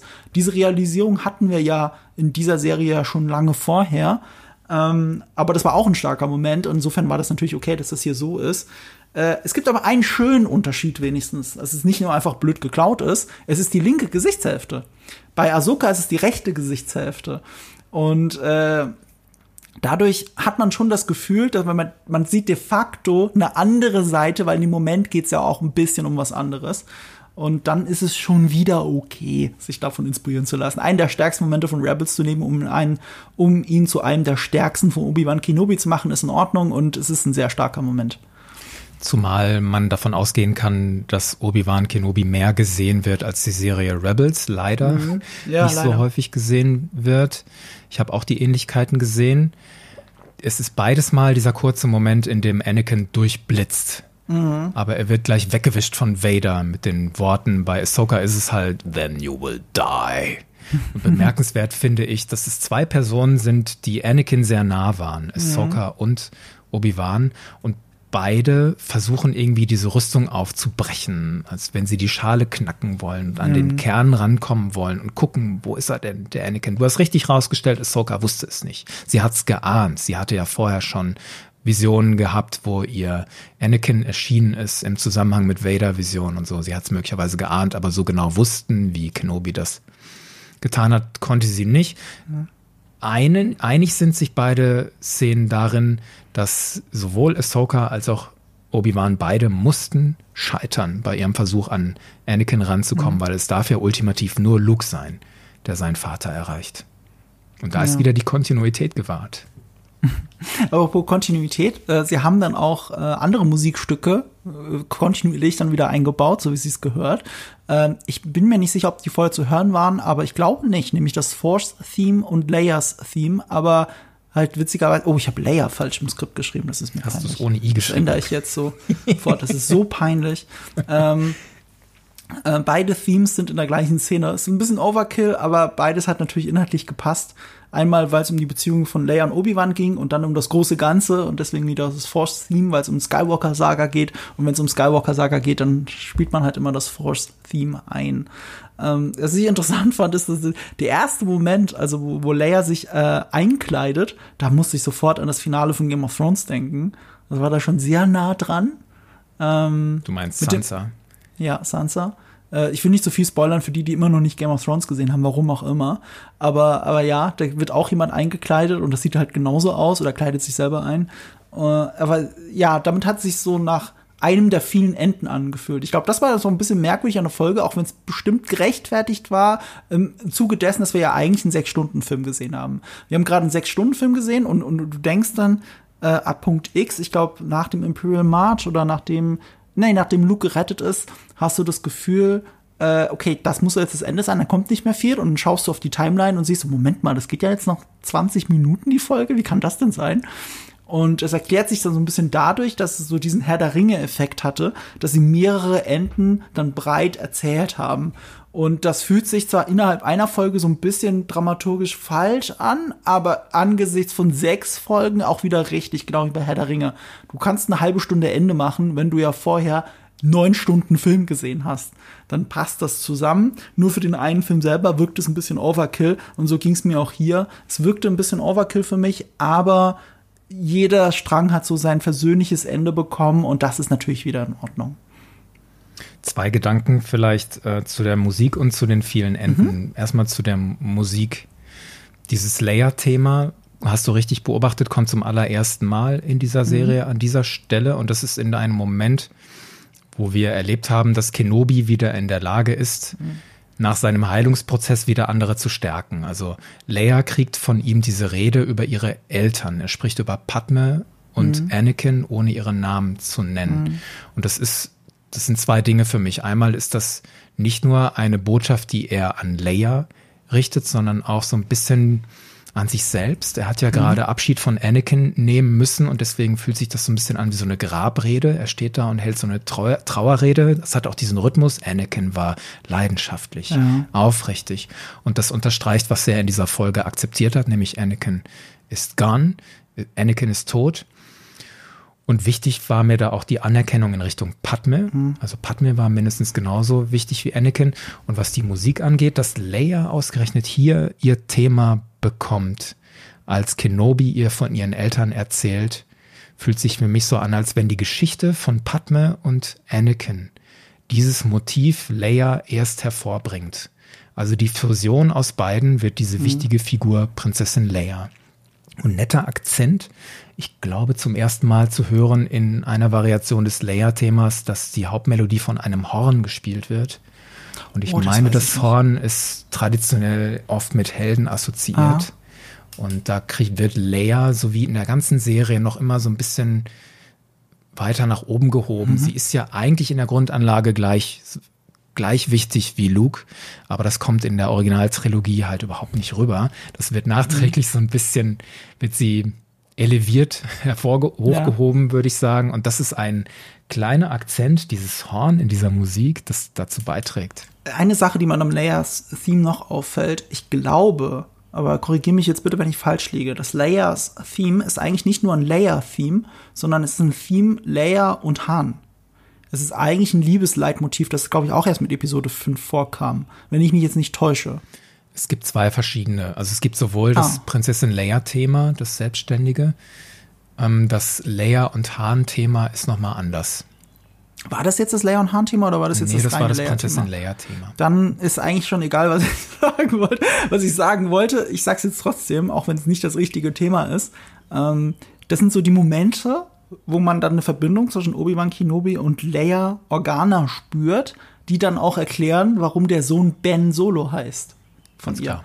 Weil das, das war wirklich null klar vorher. Also man konnte sich's herleiten mit, ja gut, also Ben war ja irgendwie Luke wichtig und irgendwie hat er ja auch Luke geholfen und deswegen fand Leia das cool und deswegen hat sie ihren Sohn so genannt. Han hat ja nie irgendwas mit Obi-Wan Kenobi anfangen können. Also warum nennen sie den Sohn so? Nach dieser Serie macht es wenigstens Sinn. Das hat für mich vorher schon Sinn gemacht, weil Leia und mhm. Hahn können ja für sich konstatieren, dieser alte Ben war vielleicht mhm. schrullig, aber der hat uns da rausgeholt aus ja. diesem Todesstern und der hat uns auch zusammengebracht. Also ohne den hätten wir beide, Lea und Hahn, uns gar nicht kennengelernt. Und beide kannten ihn nicht als Obi-Wan, sondern als mhm. Ben als in ben. erster Linie. Ja. Von daher fand ich diese Namensentscheidung schon immer konsistent. Insofern ist das, macht das die Serie aber wieder dann nicht so gut, weil sie kennt ihn als Obi-Wan. Jetzt nach der Serie kennt sie ihn als Obi-Wan. Und ich habe eigentlich erwartet, dass er sich am Ende noch mal als Ben Kenobi, äh, äh, also Ben Kenobi verabschiedet. Aber das hat die Serie gar nicht gemacht. Was auch irgendwie natürlich wieder Sinn macht, weil sie heißt ja jetzt Obi-Wan Kenobi. Was ja eine interessante Namensänderung ist, weil die Serie hieß ganz ursprünglich oder auch das Filmprojekt hieß ursprünglich nur Kenobi was ich fast für cleverer hielt, so nach dem Motto, müssen ja den Charakterwandel von Obi-Wan Kenobi zu Ben Kenobi zeigen. Und so richtig macht das die Serie, also sie zeigt den Charakterwandel, aber sie zeigt nicht, dass aus einem Obi-Wan ein Ben wird, sondern Ben ist immer noch nur der Tarnname und er bleibt Obi-Wan Kenobi, was aber auch als Aussage natürlich funktioniert, weil ähm, Jetzt, jetzt, kennt, jetzt haben wir den Ben Kenobi aus den Prequels, der aber zu mehr Ruhe gefunden hat und damit dann erst zu dem Kenobi wird, den wir aus der Originaltrilogie kennen. Ich verstehe, was du meinst es ist so ein komischer Zwiespalt, an, mhm. aus dem man, glaube ich, auch nicht rauskommt, weil auch der Name Obi-Wan ist in Episode 4 drin, in der Botschaft, die mhm. Leia R2 ja. einspeist. Obi-Wan Kenobi, vor langer Zeit habt ihr meinen Vater in den Klonkriegen gedient. Mhm. Und das war genau so ein Punkt, wo ich mich gefragt hatte, warum wendet sich Obi-Wan, warum wendet sich Leia mit diesen Worten an Obi-Wan mhm. Kenobi? Macht die Serie jetzt das nicht kaputt? Könnte sie nicht sagen, Obi-Wan Kenobi, vor neun Jahren habt ihr mich aus einer Festung des Imperiums befreit, jetzt brauche ich nochmal eure Hilfe. Das tut sie ja nicht. Und diese sechste Folge gibt mir dafür jetzt so ein kleines ein Klebepflaster. Ja. ja, ja, Pflaster ist gut. Schöner Ausdruck. Weil ja. nämlich Obi-Wan am Schluss zu Leia sagt, das muss unser kleines Geheimnis bleiben. Das hat mir gereicht, um das anzunehmen ja, das ist irgendwas, also wenigstens haben sie das noch draufgeklebt, damit es kanonisch bleibt. Das muss so sein. Apropos kanonisch, da habe ich eine Frage, nämlich wegen dem Ende dann mit Qui-Gon. Mhm. Ähm, ich wusste das jetzt nicht besser, aber mir hat jemand gesagt, weil ich habe Clone Wars nicht zu Ende gesehen. Jemand hat gesagt, das sei nicht kanonisch, dass er da Qui-Gon sieht. Das würde nicht mehr zu Clone Wars passen. Ist das richtig? Und wenn ja, warum? Das könnte ich nicht, also die Aussage kann ich nicht nachvollziehen. Ähm, ja. Am Ende von The Clone Wars erfahren wir, dass Qui-Gon es geschafft hat zu materialisieren als mhm. Machtgeist. Mhm. Ähm, Yoda ist da unterwegs in der, in der sechsten Staffel ähm, und macht seine Erfahrungen mit der Manifestation nach dem Tod. Und da spielt Qui-Gon Jinn eine wichtige Rolle und der mhm. manifestiert sich auch ja. in, als Machtgeist, wie ja. das da immer so genannt wird. Von daher im Gegenteil ist das sehr kanonisch, was da passiert. Dann verstehe ich es auch nicht. Ich meine, es ist ja auch kein Widerspruch in sich, wenn sich Qui-Gon erst jetzt ihm zeigt, auch mit der eigenen Begründung, jetzt bist du erst so weit, mich zu sehen. So, das finde ich eigentlich eine ganz schöne Begründung dafür, dass es erst so, da so ist. Eine Sache, die mich ein bisschen rausgerissen hat, ich, ich habe halt sowas von gesehen, dass der Bart angeklebt ist bei Liam Neeson. Was bei einem, was bei einem Machtgeist halt komisch ist, dass die, die Maske nicht so, nicht, oder vielleicht bilde ich es mir auch ein, aber ich glaube, der echte Bart bei, Liam, bei, bei Liam Neeson, nicht Liam Neeson, bei Liam Neeson, äh, das sah noch mal ein bisschen anders aus. Aber es ist auch egal. Ich meine, das ist Star Wars. Da, da störe ich mich jetzt nicht dran. Aber das ist mir so ins Auge gesprungen. Ich musste das sagen. das ist doch völlig okay, wenn dich das gestört hat. Für mich war der Moment so wichtig und vielleicht kannst du mir da folgen. Erstmal, erstmal war es emotional so ja. schön, Liam Neeson wiederzusehen. Dann war es ja. für den Kanon wichtig, unter anderem, weil Obi-Wan ja diese Hausaufgabe gekriegt hat von Yoda, how mhm. to commune, commune mhm. with him, I will teach mhm. you. Und da bleibt er jetzt hier dran. Und es wird für mich noch viel bedeutsamer, eine Erinnerung daran, dass wir uns entwickeln müssen. Das macht mhm. ja diese Serie hier. Und dazu ist es manchmal nötig, auch innezuhalten und sich zu fragen, wovor verschließe ich gerade die Augen? Also was mhm. verwehre ich mir, wenn ich in dem fahre, was ich bin? Was wäre ich mir, wenn ich zum Beispiel in meinem Zimmer hocken bleibe, anstatt Leute zu treffen? Was verwehre ich mir, wenn ich mich nicht auf eine feste Beziehung einlasse, kein Haustier aufnehme, ne, nicht den Studiengang mhm. wechsle, was auch immer? Da gibt es ja ganz viele Dinge, wo man sich selber eine Mauer aufbauen kann und Obi-Wan hat ja auch so eine Mauer und verwehrt sich dafür den Blick auf Qui-Gon Jinn. Der war immer da, aber Kenobi konnte ihn nicht sehen, weil er sich nicht entwickelt hat. Und man muss sich vor Augen halten, finde ich, das ist doch eine der wichtigsten Botschaften der Serie hier auf den Punkt gebracht. Also lass los und erlaube dir selbst, dich zu entwickeln. Dann kannst du nach vorne gehen und all die wunderbaren Dinge entdecken, die da draußen vielleicht noch sind. Also wir sind noch nicht fertig, sagt Qui-Gon ja auch sinngemäß. Come on, mhm. we've got ways to go. Und das rundet so schön ab, dass Kenobi noch nicht sterben durfte in dieser Grube. Für ihn war es noch nicht Zeit zu gehen. Er hat noch was mhm. zu tun, er hat noch eine Perspektive. Außerdem unterstreicht es so gut, dass Kenobi am Ende der Serie jetzt wieder mit beiden Beinen fest auf dem Boden steht. Mhm. Mhm. Denn das Erste, was er macht, als er nach all den Jahren und all dem Leid, was er jetzt durchlebt hat, seinen alten Meister wieder sieht, ist die Wurzeln erstmal, ja. Und mhm. also, ah, es hat aber lange gedauert und ah, ich dachte schon, ihr würdet gar nicht mehr kommen. Also da ist wieder der alte, humorvolle Kenobi drin und er ist am Ende auch wieder in der Lage, nach vorne zu gehen. Also er besucht mhm. erst Alderan, dann das Lars Homestead und dann reitet er auf seinem Iopi ähm, quasi in den Sonnenuntergang an der Seite seines alten Meisters und das wieder im Kontrast zu Vader. Also Obi-Wan findet seinen alten Meister Qui-Gon eine intakte väterliche Beziehung mhm. und Vader sitzt so quasi gefangen in seiner Festung auf Mustafar und was hat er? Sein seine toxische Vaterfigur. Ich wollte auch gerade sagen, seine toxische Beziehung. Wunderbarer ja. Kontrast. Schönes Ende für diese Serie. Ja, ja, das stimmt. So gesehen stimmt das natürlich. Äh, ich glaube, wo sich die Geister scheiden werden, da habe ich halt kurz mit den Augen gerollt, aber umso länger ich drüber nachdenke, umso okayer bin ich damit, ist dieses Hello there. Also das ja, war mir zu was sehr. Was hat dich daran okay, gestört? Wir müssen das Meme bedienen. Das ist das, das meistgeteilte Obi-Wan Kenobi-Meme auf der Welt, ist das halt Hello there.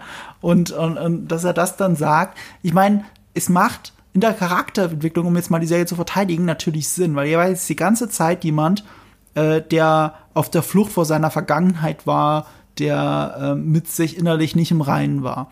Und jetzt sind wir am Ende bei einem Obi-Wan Kenobi, der sich wirklich dahin, also der wirklich dahin entwickelt ist, wie der Obi-Wan Kenobi, den wir kennengelernt haben in Episode 4. Und was ist das Erste, was er sagt in Episode 4? Hello there. Weil er mhm. hat auch eine, dieses Hello there macht ja auch sowas, das ist sowas Freundliches. Ich glaube, das haben mir eher die Prequels kaputt gemacht. Die Prequels haben es zu einem Gag gemacht. Ich wäre nie auf die Idee gekommen, dass das Hello There aus Episode 4 äh, etwas Witziges ist. So, das war so charmant, wie er das gesagt hat. Sir Alec Guinness, so dieses Hello there, hello my friend. Und er sagt es so. zu einem Droiden, R2D2. Ne? Also ja. das ist ein freundlicher Mann, der mit einem vermeintlich mhm. niederen Wesen mhm gut umgeht, freundlich umgeht. Also mhm. er sieht es als gleichberechtigt an. Das charakterisiert Figuren halt so. Wie gehen sie mit anderen Wesen um, die nicht mhm. Menschen sind? Tiere, Droiden. Oh, guter Punkt, so. ja. Das, das, ist auch etwas, was James Gunn immer macht. James mhm. Gunn in seinen Filmen, äh, er baut immer Tiere ein, weil er der Meinung ist, dass wie Leute mit Tieren umgehen, sehr gut zeigen, ob man auf der guten oder der bösen Seite steht. Gute Menschen können nicht schlecht zu Tieren sein, so nach dem Motto. Und das finde ich sehr schön. Und, und, und, die Prequels haben es halt ironisch eingesetzt. So, und also er, er, er hüpft da vor General Grievous rum und sagt, hello there. Und das, das ist halt Ironie auf einmal. Und, und das hat mir dieses Hello there kaputt gemacht. Verstehe ich gut. Und vor dem Hintergrund ähm, fand ich die deutsche Übersetzung auffällig. Sie haben ja. sich entschieden, ich weiß jetzt nicht, ob es der Dialogbuchautor Nathan Bechhofer war oder ob es dann in der Dialogregie nachträglich passiert ist. Sie machen aus Hello There nicht das in Episode 4, Guten Tag, wie geht's denn so? Ja. sondern, nee, nicht Guten Tag, du, hat er in Episode 4 gesagt, ja. sondern sie übersetzen es mit Wie geht's denn so? Nämlich wie genau das, was denn du. So? Ja, das ist ja genau das, was du bemängelst, was in Episode 3 Kenobi zu Grievous sagt im Deutschen. Ach, der sagt ja, wie geht's denn so? Ja, also das Hello Ach, there zu Grievous ist übersetzt mit Guten Tag, wie geht's denn so?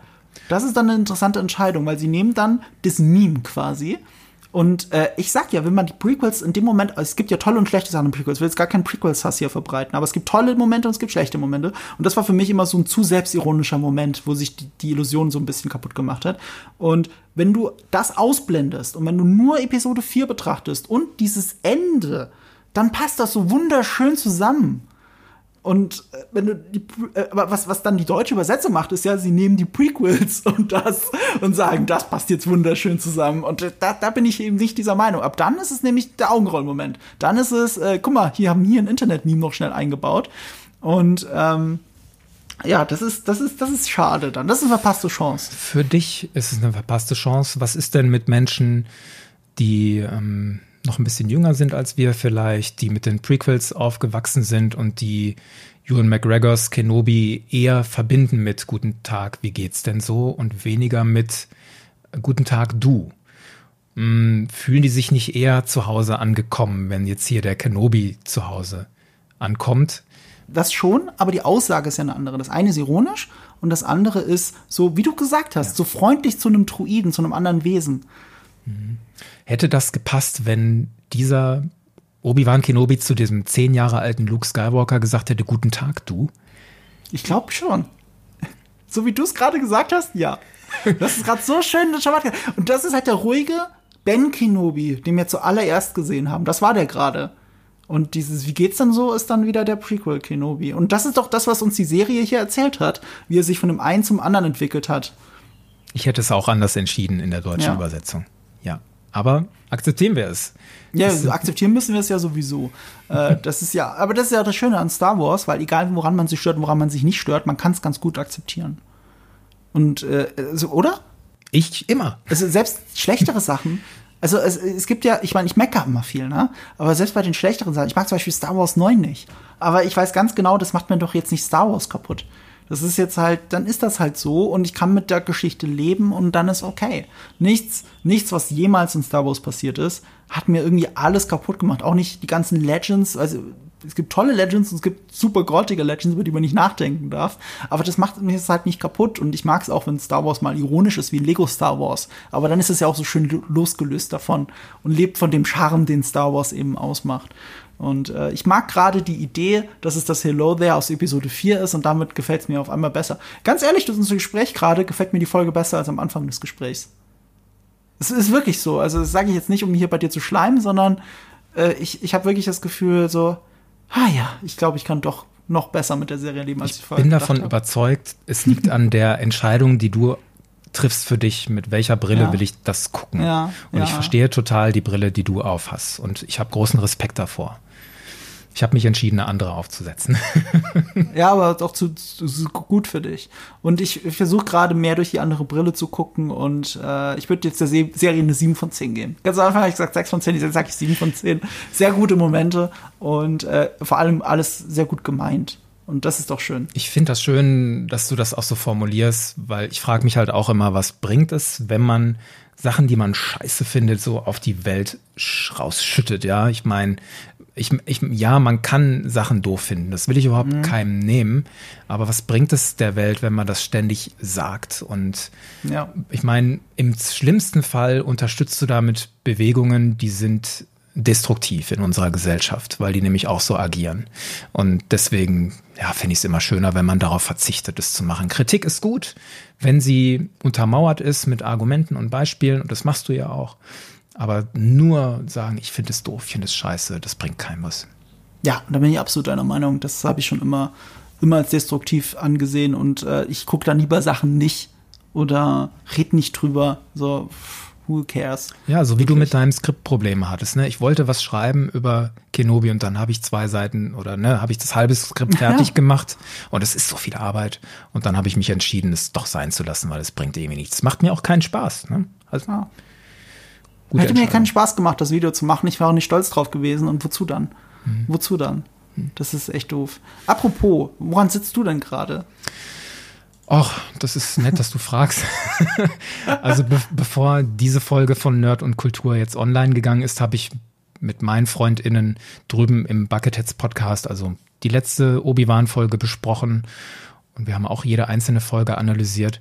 Als nächstes mache ich jetzt mit meinem News-Team ähm, die monatliche News-Sendung zu Star Wars. Das machen mhm. wir einmal im Monat und jede zweite erscheint im offenen Podcast-Feed.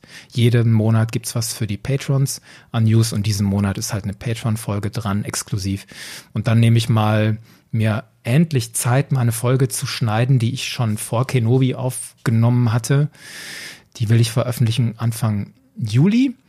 Da geht's da habe ich ein Gespräch aufgenommen mit Professor Simone Paganini von der Hochschule Aachen und mhm. wir reden über Star Wars und die Bibel.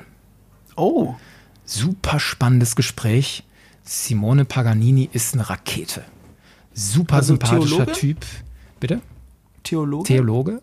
Also beziehungsweise, Theologe, beziehungsweise Bibelwissenschaftler. Also er mhm. hat ganz viele ähm, Hintergründe. Der war auch mal Archäologe und mhm. ähm, ich kann das alles gar nicht aufzählen, was der alles kann. Das Entscheidende ist für mich gewesen, der ist gar nicht professoral und Star Wars Fan durch und durch. Mhm. Der hat mir seine Funko Pop Sammlung gezeigt und seine Comic Sammlung und der hat mit mir gesprochen über ein Buch, das er geschrieben hat, Star Wars und die Bibel. Und diese Folge muss ich noch schneiden und die erscheint dann Anfang Juli, schätze ich. Findet man dann im Bucketheads Podcast auf bucketheads.de oder überall, wo es Podcasts gibt. Und das finde ich hm. gerade mega spannend. Entschuldigung, ich finde es gerade so super spannend. Ich werde mir das auf jeden Fall anhören. Also, also viele Bibelmotive, die ja sowieso in Star Wars auch offensichtlich sind und ich bin vor allem gespannt auf die nicht so offensichtlichen und äh, was er dann dazu zu sagen hat. Vor allem, man kennt ja die Bibel nicht so gut. Also, ja, alle haben, in, also ich zumindest noch im Religionsunterricht gesessen und in der Kirche gesessen. Und ähm, es gab ja in den USA diese schöne Kontroverse, ähm, dass sie Bücher mal wieder verbannt haben, weil sie das Wort schwul benutzen in Florida haben sie dann aus der Schule gebannt.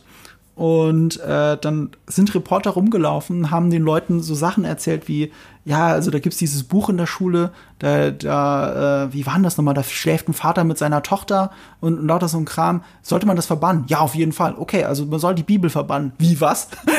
also das wissen einfach Leute nicht, was in der Bibel wirklich steht, will ich damit sagen. Und damit bin ich, da, deswegen bin ich ganz besonders gespannt, äh, ob es da nochmal Parallelen zu Star Wars gibt. Er findet ganz viele und er findet es tatsächlich in den großen Erzählungen, die du vielleicht auch noch kennst aus deiner kleinen mhm. Bibellehre, die du mitgenommen hast, aber es sind auch Figuren drin, die ich jetzt zum Beispiel gar nicht auf dem Schirm hatte. Rachel. und Aha. ja, ähm, und Leute, wo man vielleicht schon mal den Namen gehört hat, aber gar nicht so erzählen kann, was hat diese Person gemacht und warum war die wichtig. Und da findet er fantastische Parallelen zu Star Wars und seine Theorie ist halt auch, ähm, dass Lucas und Spielberg das absichtlich sehr intensiv betrieben haben. Aber mehr dazu dann Anfang Juli. ja, auf jeden Fall. Also wenn ihr das nicht verpassen wollt, dann müsst ihr die Bucketheads natürlich jetzt abonnieren, bewerten, äh, reinhören auf jeden Fall. Das könnt ihr dann auch gerne bei uns tun. Bei uns wird sich das Thema Star Wars jetzt natürlich so ein bisschen abebben, bis Andor dann vor der Tür steht, auf die ich mich übrigens sehr, sehr, sehr freue. Ich weiß, wie geht's dir da? Super freue ich mich darauf. Nach dem Trailer war ich komplett an Bord. Es fühlte ja. sich noch mal nach einer anderen Qualität von TV-Produktion an. Es wird ja genau. wohl nicht im Volume gedreht, sondern dann wieder in Freiheit mhm. vor echten Kulissen. Und vielleicht macht Star Wars da wieder einen anderen ja, kreativen Sprung nach vorne, vielleicht nicht, aber zumindest wird es sich anders anfühlen, was die technische Seite angeht. Ich traue der Serie einen kreativen Sprung nach vorne zu, was das Storytelling angeht. Mhm. Aber, aber das werden wir sehen. Weil das, das Schönste daran war, es hat sich nicht so angefühlt wie alles andere, was wir von Star Wars kennen.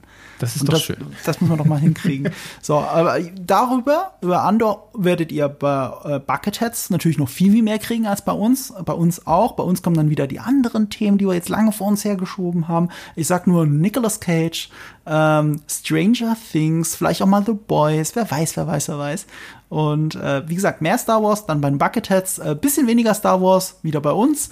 Und damit verabschiede ich mich bei euch, äh, bedanke mich ganz herzlich bei dir, Kevin, und kann dann nur sagen, äh, wie, wie, wie beendet man so, so einen Podcast nach so einer tollen Folge? Ich sag mal mit äh, Hello there. Guten Tag, wie geht's denn so? Vielen Dank, Marco. Es hat großen Spaß gemacht und danke, liebe Zuhörenden, dass ihr bei uns geblieben seid. Super war das.